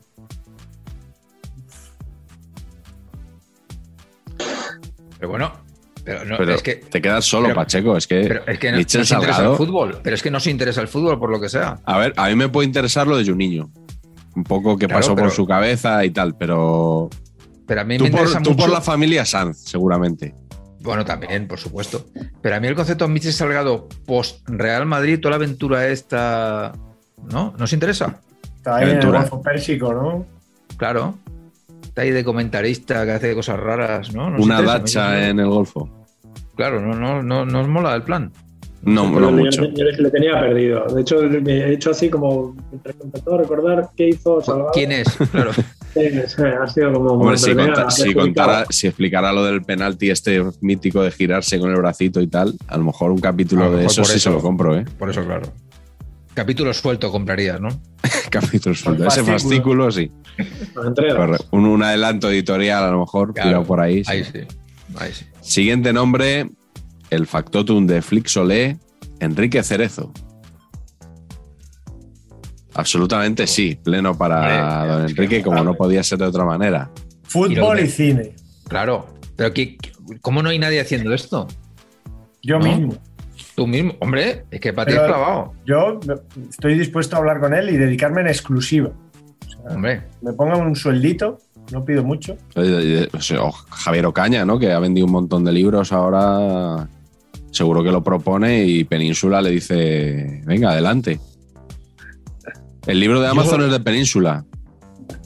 Por ¿Ah, sí? cierto, sí? sí, O sea que Ocaña podría escribir 100 páginas hablando de otros productores Claro. antes de llegar a, a Enrique Hay, Cerezo. hay historias que a mí me han contado apasionantes de cómo empezó a conseguir, que no sé si son ciertas o no, pero cómo empezó a hacer acopio de las películas españolas, que ahora son, todos los derechos son casi todos son suyos.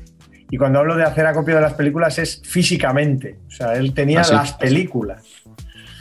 Así empezó. Pero bueno, eso tiene que ser apasionante. Bueno, eso para cuando pongamos la suscripción. Ya, ya lo cuentas. Siguiente personaje de la lista, Fernando Vázquez. Yo sin duda, yo sí. No sé, Valder. Galdes se nos raja. Para mí, Fernando Vázquez, no sé. como profesor, o sea, un hombre que ha estado ahí con Caneda, Con Caneda, claro. que ha estado en tantos banquillos y, y sobre todo que explicara el porqué de esas, esas carreritas, carre- ¿no? Con las que celebraba los goles de... A mí me, me gustaría leerlo Carrerita hacia el éxito nos gusta como naming. como título, sí, sí.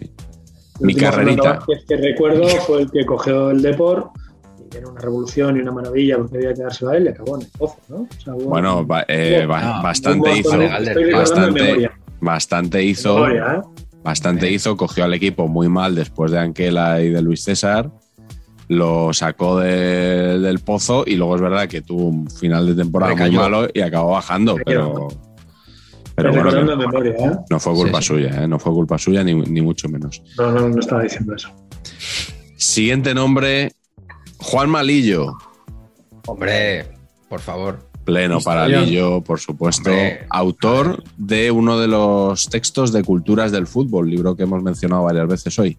Es que pero yo, Juanma, es, tengo un cariño enorme, es un tío maravilloso, súper generoso, muy inteligente, al que le, le precede un mito en muchas, muchas ocasiones injusto, muchas veces Sí. comentado por él en el sentido de que habla muchas veces eh, a, a niveles que no hay que hablar en, ese- en ese sitio. Y a mí me dijo un, un futbolista que hablar en una rueda de prensa es muy difícil porque tienes que hablar mucho tiempo sin decir nada, Nada. no, sí, sí. absolutamente nada.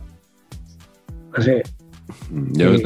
recuerdo que hubo y yo creo que Lillo ahí hierra. A veces dice demasiado. Pero bueno. la revista Panenka organizó una charla en, en Madrid, Lillo y Ramón Lobo, una extraña pareja, no sé, no sé muy bien por qué. eh, y estuve yo asistiendo a esa charla y llegó un momento que Lillo empezó a contar cosas así como un poco sorprendentes, ¿no? Y, y debió de notar que estábamos un poco inquietos y que alguno cogía el teléfono y, para, y dijo, eh, un momento, momento, momento. Dice, esto no lo estaréis poniendo en el Twitter ese, ¿eh? Porque entonces yo aquí dejo de hablar. No, no, aquí estamos en una conversación de amigos. Yo os cuento las cosas, pero no las pongáis para que las lean por ahí. Entonces hicimos el pacto ese de que no íbamos a tuitear nada de lo que contara Lillo y estuvo allí contando cosas que he olvidado por completo, pero que en ese momento fueron, fueron muy interesantes y, y estuvo muy bien. Lillo me puso un aprieto cuando le dije para que escribieran el libro, que fue decirme, ¿por qué te intereso? Y me citó para comer y todo es una comida de dos horas, súper interesante. Me, me pareció curioso que no aceptó la primera, porque hay un punto ahí de... Al final los, eh, la gente que esté fuera del mundo de la cultura, si le ofreces escribir un libro, tienden a decir muy rápido que sí. Es como si te llama ahora, decías Patch, que decías, si te llama el Betis, voy para allí. Te llama ahora Pellegrini y te dice, Patch, te quiero Hombre, para jugar y vas, pero una vez Hombre. que has metido el campo dices, hostia, ¿yo qué tengo que hacer aquí? ¿no? sí. Y con el tema de la literatura pasaba un poco parecido y me parece un gesto tal. Y luego me parece un tío súper, sobre todo súper generoso. Al final yo creo que encontrarse con gente que es buena y que es generosa, pues es, es interesante. Y último nombre de la lista, ¿leeríais una biografía de Theo Kusters? Hombre, hombre. Yo solo Sabemos- por ver si en algún capítulo habla sobre un chaval eh, cuyo pelo revolvió en Sarriá y al que entregó un trozo de chocolate, solo por eso lo leería. No, y solo por saber cómo, cómo está su, su, su cervecería. Eh, allá Es en. verdad. Supongo que será en Genk o en, o en. o en, No sé. Malinas. En Malegen. Porque jugó en el Malín, en el Racing de Malinas, antes de Perdón. ¿En el Malinas o en el Racing de Malinas? Ah, es verdad. Ahí. Que está ahí en la polémica esa, sí, sí. Jugó en la ciudad de Malinas. Es libraco para nuestra editorial este, ¿eh? Personajazo. Sí, sí.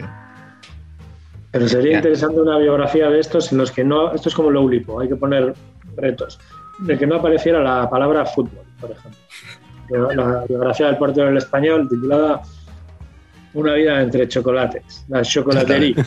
Claro. Entre elefantes. La senda de los La elefantes. sonda. Antes cuando decías lo de Bale, sería muy interesante una biografía de Bale en su época de Madrid, obviando completamente el hecho de que juega en el Real, Sí, completamente. Eso, eso, es- eso, es un- eso sería un libro chulo, un libro interesante. muy bueno. Yo se lo compraría. Hombre, claro. Que se lo Cualquier, escribiría.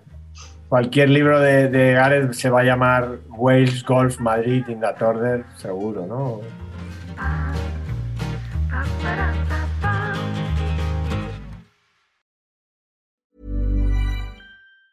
Ever catch yourself eating the same flavorless dinner three days in a row? Dreaming of something better? Well, HelloFresh is your guilt free dream come true, baby. It's me, Kiki Palmer. Let's wake up those taste buds with hot, juicy pecan crusted chicken or garlic butter shrimp scampi. Mm. Hello Fresh.